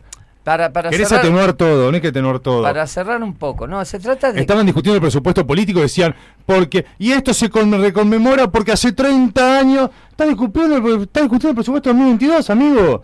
¿Qué me hablas de algo que pasó hace 30 años? No, está bien, está bien, está bien. Lo que pasa que, digamos, depende en qué ámbito lo hagas y depende en qué circunstancias. La palabra pueblo empieza con la misma letra que pelo. Vamos a un tema Vamos A un tema musical. Nos toman de pelo. Y en la, pero la seguimos ahora, en el corte. No está cargado el tema musical. ¿Quieren que siga hablando? Yo sigo, gente. ¿eh? vamos con Darío. Ahí va. no, se corta. ¿Por qué se corta? Mirá. ¿Lo mando? Bueno, eh, saquemos una conclusión de todo lo que acaban de, decir. Eh, vayamos por las soluciones en vez de los problemas. Porque si vamos a vivir amargados, como está pasando en este momento, Juan. Eh, no, yo no me amargo, yo me caliento, ¿no? Bueno, amargados, calientes, lo que, término que sea. Eh, pará, pará, está bien lo que dijo. Tampoco se aprobó el presupuesto para el tema, claro, nosotros no nos llega nada. Ale, ¿a vos te llegó algo? Yo en el presupuesto. Yo en el presupuesto, las boletas, tal cual. Yo en el presupuesto no figuro. Por eso hay que, no hay que probarlo. Vamos con el tema musical. Nossa, nossa, assim você me mata. Ai, se eu te pego, ai, ai, se eu te pego, ai, delícia, delícia, assim você me mata. Ai, se eu te pego, ai, ai, se eu te pego, hein?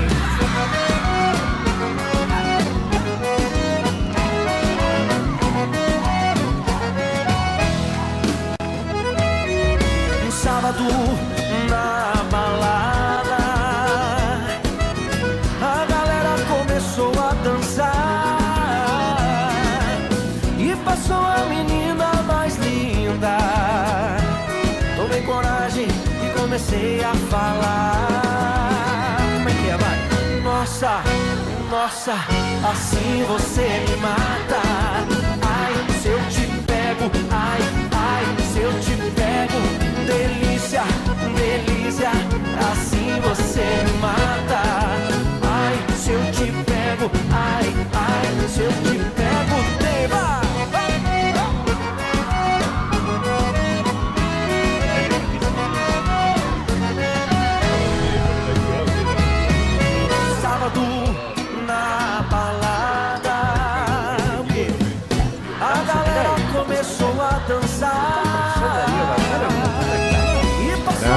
Pará, pará que no se escuchaba nada, estábamos con la música de fondo. Queridos amigos, estamos acá. Invitado especial, acá lo tenemos a los que nos siguen por Facebook y YouTube. El y que nos saca, el que nos saca lo- las castañas del fuego. Tal cual. Ale, ¿cómo estás? ¿Qué tal? Sí, muy buenas tardes. Bueno, muchas gracias por la invitación acá a participar en estudio. Y estoy muy bien, la verdad, que acá con este equipo de gente que conocí durante este, en esta etapa de final de año, que la verdad que me, me da mucha alegría eh, tenerlos acá y poder conversar con ustedes y poder compartir una muy buena, un muy, unos muy buenos momentos y compartir opiniones. Escuchá, escuchá. Alejandro, alta experiencia en operador. El operador tiene Bluetooth en los oídos, entonces por eso no se pone auricular. Conectate el auricular que no te va de piso hasta, hasta dentro de 27 minutos. ¿Te explico cómo se conecta? Quiero- Yo te cuento, eso conecta. No está conectado, ¿vale? No, te explico, en serio. ¿Es tu primera vez en la radio? Claro, es tu primera vez, 30 años trabajas en la red, es tu primera vez, te ahí va. Perfecto. ¿Por, por qué el tuyo es mono y el mío estéreo? Lo vuelvo loco con todas las preguntas. No, porque hay preferencia. Es cada preferencial. Lo que pasa es que yo soy más bicho de consola que bicho de estudio. No mientas, si- que te estás, a ver, te saco tema así por abajo de las patas. Te estás abriendo un canal digital. Un canal digital. ¿Cómo se llama? Eh, se llama Vínculos TV. Vamos a estar ahí gratis nosotros. Exacto, exactamente. Gratis. Yo tenía que comprometer a alguien que obra, eh, que vos lo pusiste a grabar el video, no me lo borres. Sí, Cada vez que me digas, che, Juan, mirá que te. No, sí, sí, vos me dijiste gratis. Lo repito, gratis. Gratis. Claro. Actualmente tengo Radio Vínculos. Radio Vínculos. Radio Vínculos y te estás abriendo el canal digital. El canal digital online que va a estar 24 horas los 7 días de la semana. Me puse el otro día, che, estoy viendo a comprar cuatro cámaras. Digo, pará, ¿para qué quieres abrir? Yo sabía lo de radio, una app. Tipo de guita, ¿eh? ¿Eh? No, de sí, no, te- más que vos. Vos quedaste, vos. No, yo soy pobre, Juan. No, sí. No, pasa que voy a mandar el presupuesto diputado para que me aprueben esa compra. Claro, tal cual. Yo lo llevo, acá se gobierno. La otra día fui a dejar, che, un gran saludo a Gastón Pérez, el secretario de Mansur, que va la segunda vez en el mes que me atiende en persona. Ajá. Le dejé las orejas así, no sé si me escuchó algo. Él me dijo todo que sí. Sí, sí, anotaste mail, llamaste el número, me dijo, sí, sí, ¿Y sí, sí. cuándo lo vamos a sacar? Y yo sigo yendo. Gastón Pérez me va a seguir viendo. Y por eso, si querés, llevo lo tuyo también, porque digo, che, que está bien, te traigo algo. ¿Te traigo algo de paso? Ya que estamos. ¿Le movés un Siete- poco el expediente, Alejandro? Siete cosas. De la primera vez que fui, me atendí, salía, me atendía afuera. Se cansó, me dijeron, Juan Carlos, ¿tenés credencial? No. Me dijeron, no, pero mira, ya tengo firmado del anterior, del anterior, del anterior. Me digo, dice que pase. Ya me dejaron pasar hasta la. Me dijeron entrar en la primera puerta, sin credencial. Ya, ya me dijo, no, ya lo conozco. No es terrorista, nada. Viene a molestar por el tema de la radio, los programas y demás. Y después vamos con Radio Vínculo. Claro, vamos con Radio Vínculo y paso aprovecho a decirle a Gustavo López que, bueno, que le dé rienda a lo que yo le mandé a pedir. No, no, no, aclará. ¿Qué? ¿Quién es? Un diputado ahí que ya sabe lo que tiene que hacer. Ah, Uy, pero- en pleno apriete acá. ¿Está el profesor Darío Bajaro o no está el profesor Sí, Darío ahí Bajaro? está, ya lo estoy llamando. ¿Qué? Lo que estás haciendo en el programa. Me lleva una carta de documento y te la mando a tu casa. Corta. Vivo en la casa sin número. Sí. Bueno, ahí tenemos otro ejemplo. Acuérdense el, el- el auto de vudú que estaba patentado en un médano. ¿Te acordás? ¿Aló? ¿Cómo le va, señor profesor Darío Caro? ¿Qué tal, Juan Carlito? Un abrazo para vos, para toda la mesa, para toda la gente de técnica y, por supuesto, para todos los que están participando por alguna plataforma de ese tema, ¿no? Eh, si me permitís un anuncio, no he podido escuchar el programa porque se ve que anoche estuvieron trabajando los muchachos y se estuvieron llevando los cables, ¿viste? Entonces amanecimos el día de hoy sin teléfono y sin internet. Ah, estás estás como estás como este digamos te has convertido en, un buen argentino, ¿viste que los buenos argentinos somos como Adán? No tenemos gas ni tenemos luz y encima nos creemos que estamos en el paraíso. ¿eh? Exactamente, así que si hay alguna autoridad escuchando de Movistar o como se llame, eh, y también la policía, eh, sepan acá en la 90 y la 4 en Mar se han eh, perdido los cables. Bueno, escúchame, Darío, hemos tenido... son, subterráneos los cables, ¿cómo hacen para Y bueno, sí, las son subterráneos? No, no son subterráneos.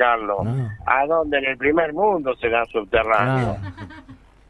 Darío, cuando Darío, cuando Darío, pará, cuando Darío te tira palabra, ¿a dónde? Te está diciendo dónde, pelotudo. Escucha, Dari, hemos tenido un programa de altísimo contenido político, así que estamos muy atrasados.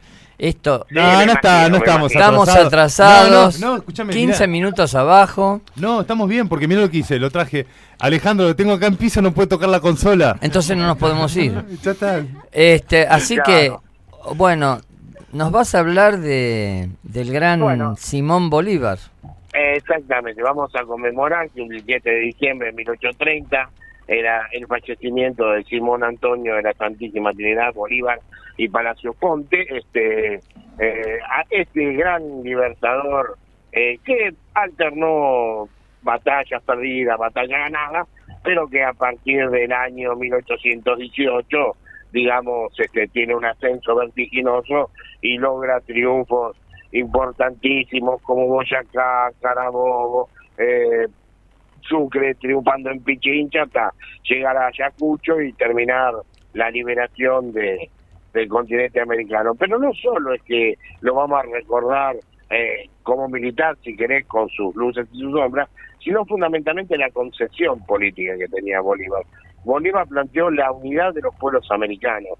Dijo, en América hay una nación de repúblicas. Y esto es lo que uno tiene que tratar de entender.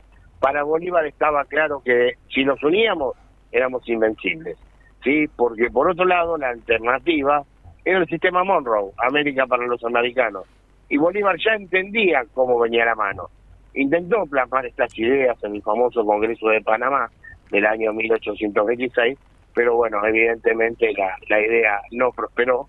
A partir de ahí comienza ya una eh, serie de decadencias políticas eh, personales por salud y también este que intentan asesinarlo, por ejemplo en el 27 va perdiendo apoyo y se encuentra cada vez más solo, una movida lo, despoja de su ciudadanía venezolana, se le prohíbe entrar a Venezuela, eh, bueno, toda una serie de infortunios que van a hacer que se termine retirando de la vida política e intentando este, llegar a, a, Centroamérica, no llega, bueno, y en Magdalena, ahí en la, en la hacienda de San Pedro Alejandrino de su amigo Mier, termina falleciendo un 17 de, de diciembre del año 1830, ¿no?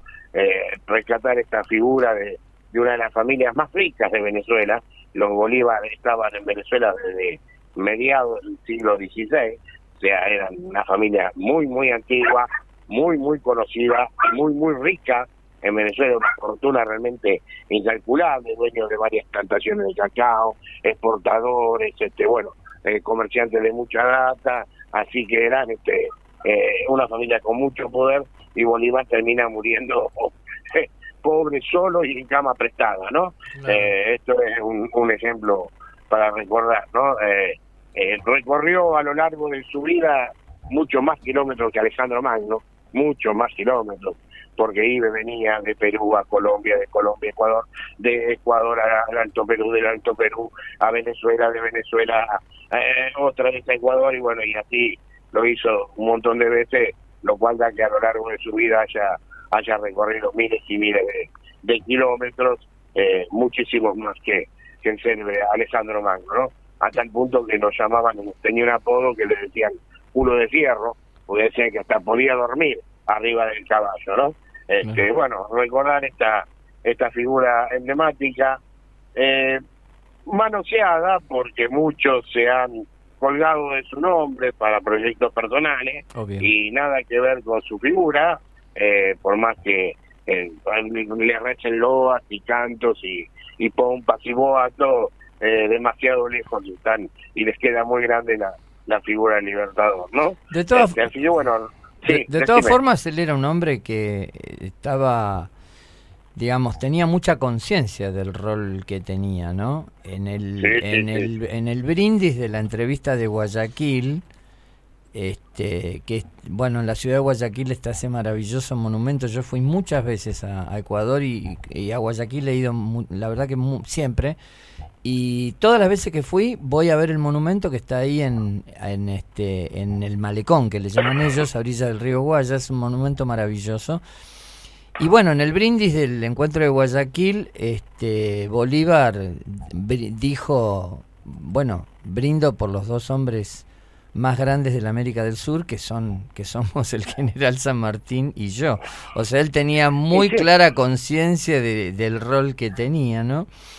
Este, ah, bueno, San Martín hizo un brindis un poco más, este, bueno, qué sé yo, con esa con esa humildad que, que no era falsa modestia, que caracterizaba... Ni, nombrado el más importante, nada, San Martín, ni, ni soñar que se hubiera nombrado así.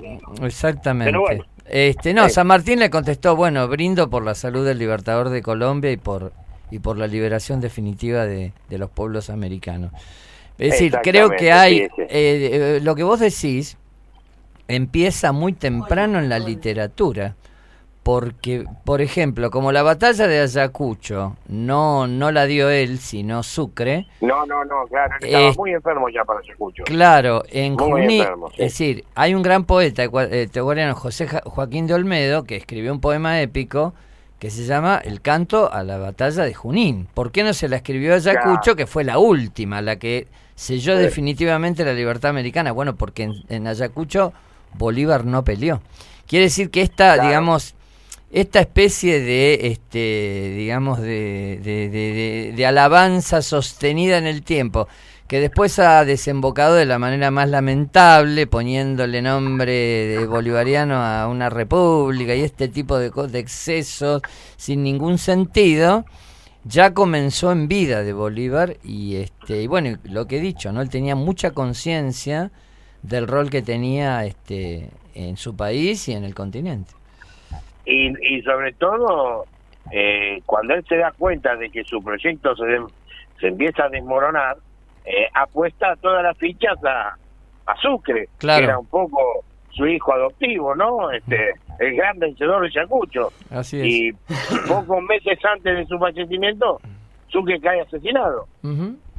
La muerte de Sucre ahí en Berrueco, cerca de Pasto, ¿eh? eh a él lo termina de desmoronar este eh, físicamente y, mentalmente, ¿no? Porque si alguien podía continuar eh, la obra bolivariana, era justamente Sucre y los enemigos de, Bolívar la tenían más que clara esta.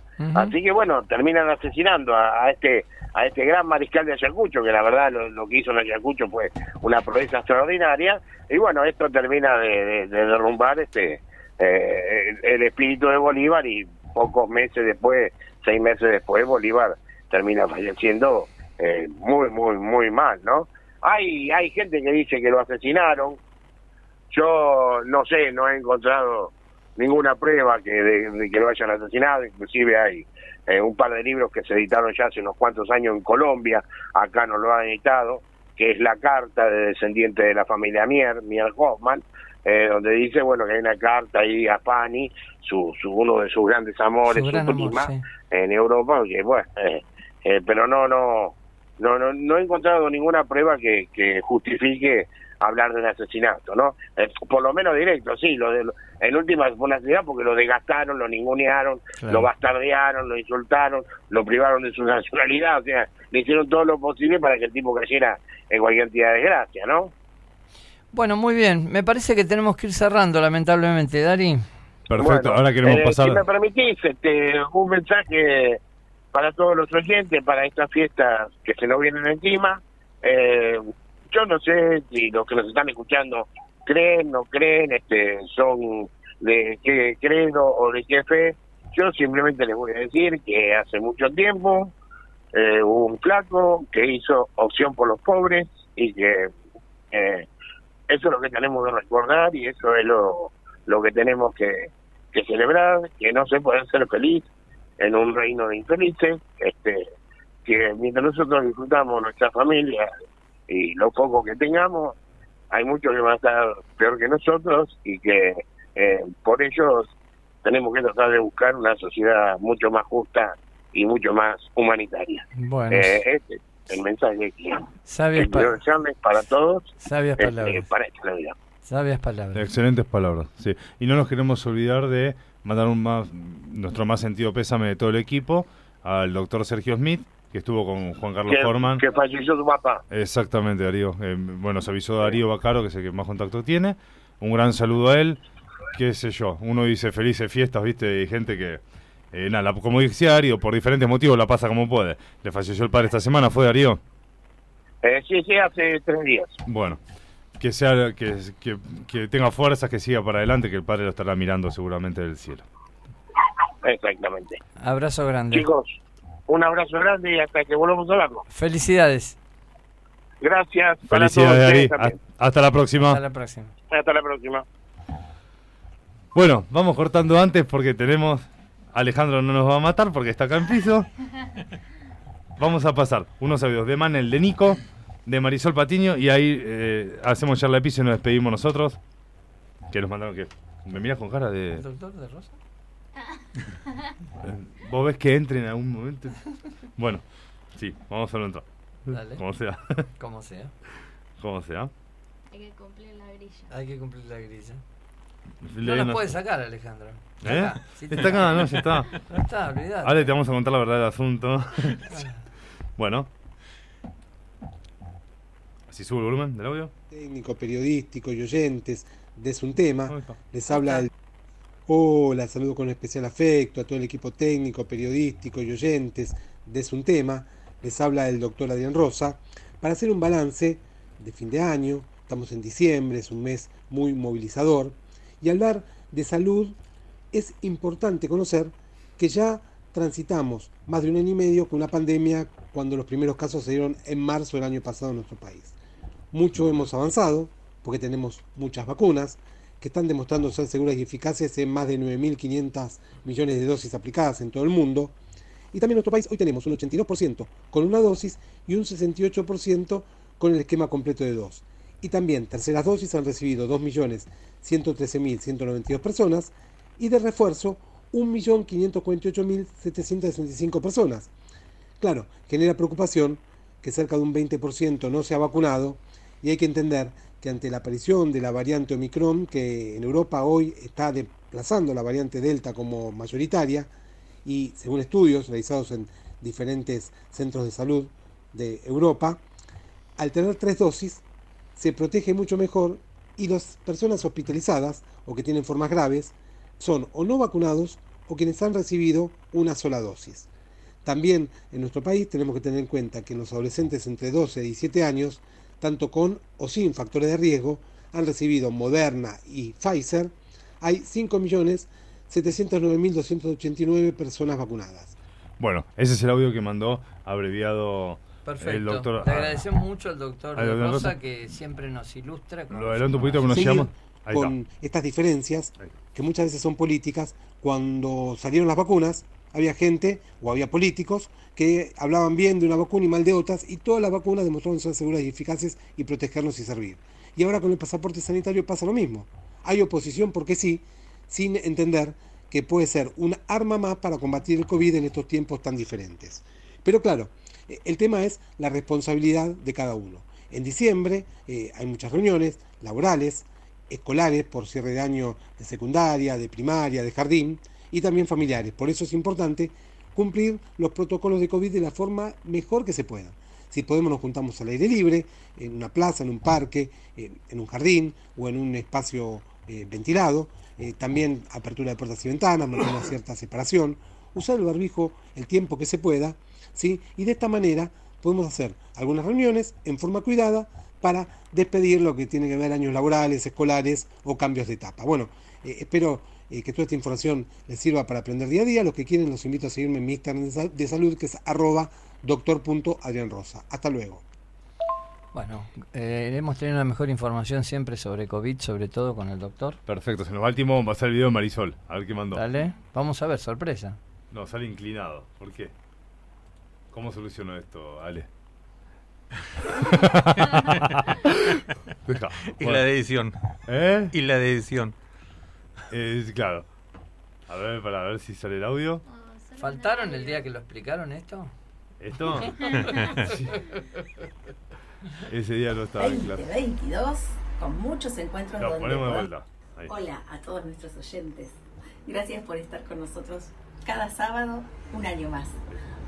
Brindemos por un venturoso 2022 con muchos encuentros donde podamos seguir aprendiendo y divirtiéndonos.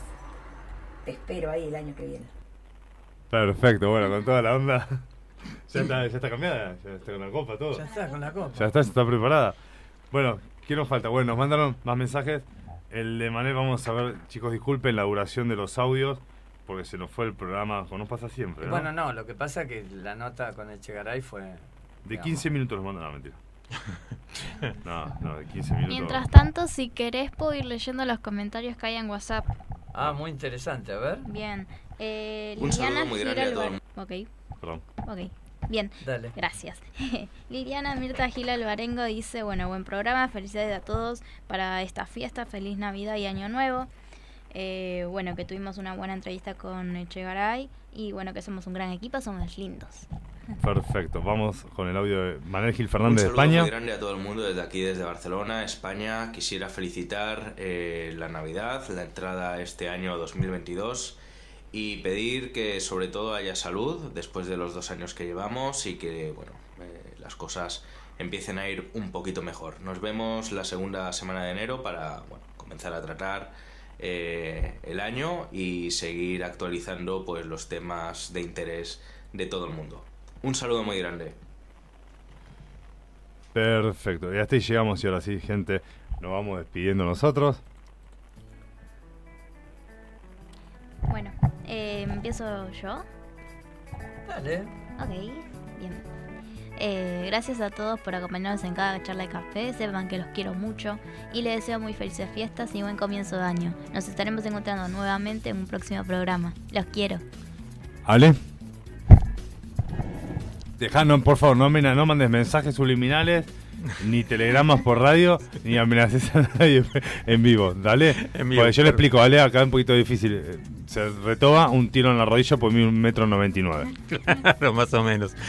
Eh, bueno, eh, de felices fiestas para todos, o sea, que tengan, bueno, que pasen, la pasen bien y que por favor, cero pirotecnia, por favor, piensen en los animalitos y a la gente que tiene autismo, por favor, les pido encarecidamente. Y que pasemos en, en paz todos y que tengamos un 2022 excelente y que, bueno, que vamos a seguir cruzándonos y, y pasar- a- a pasar muy buenos momentos para todos.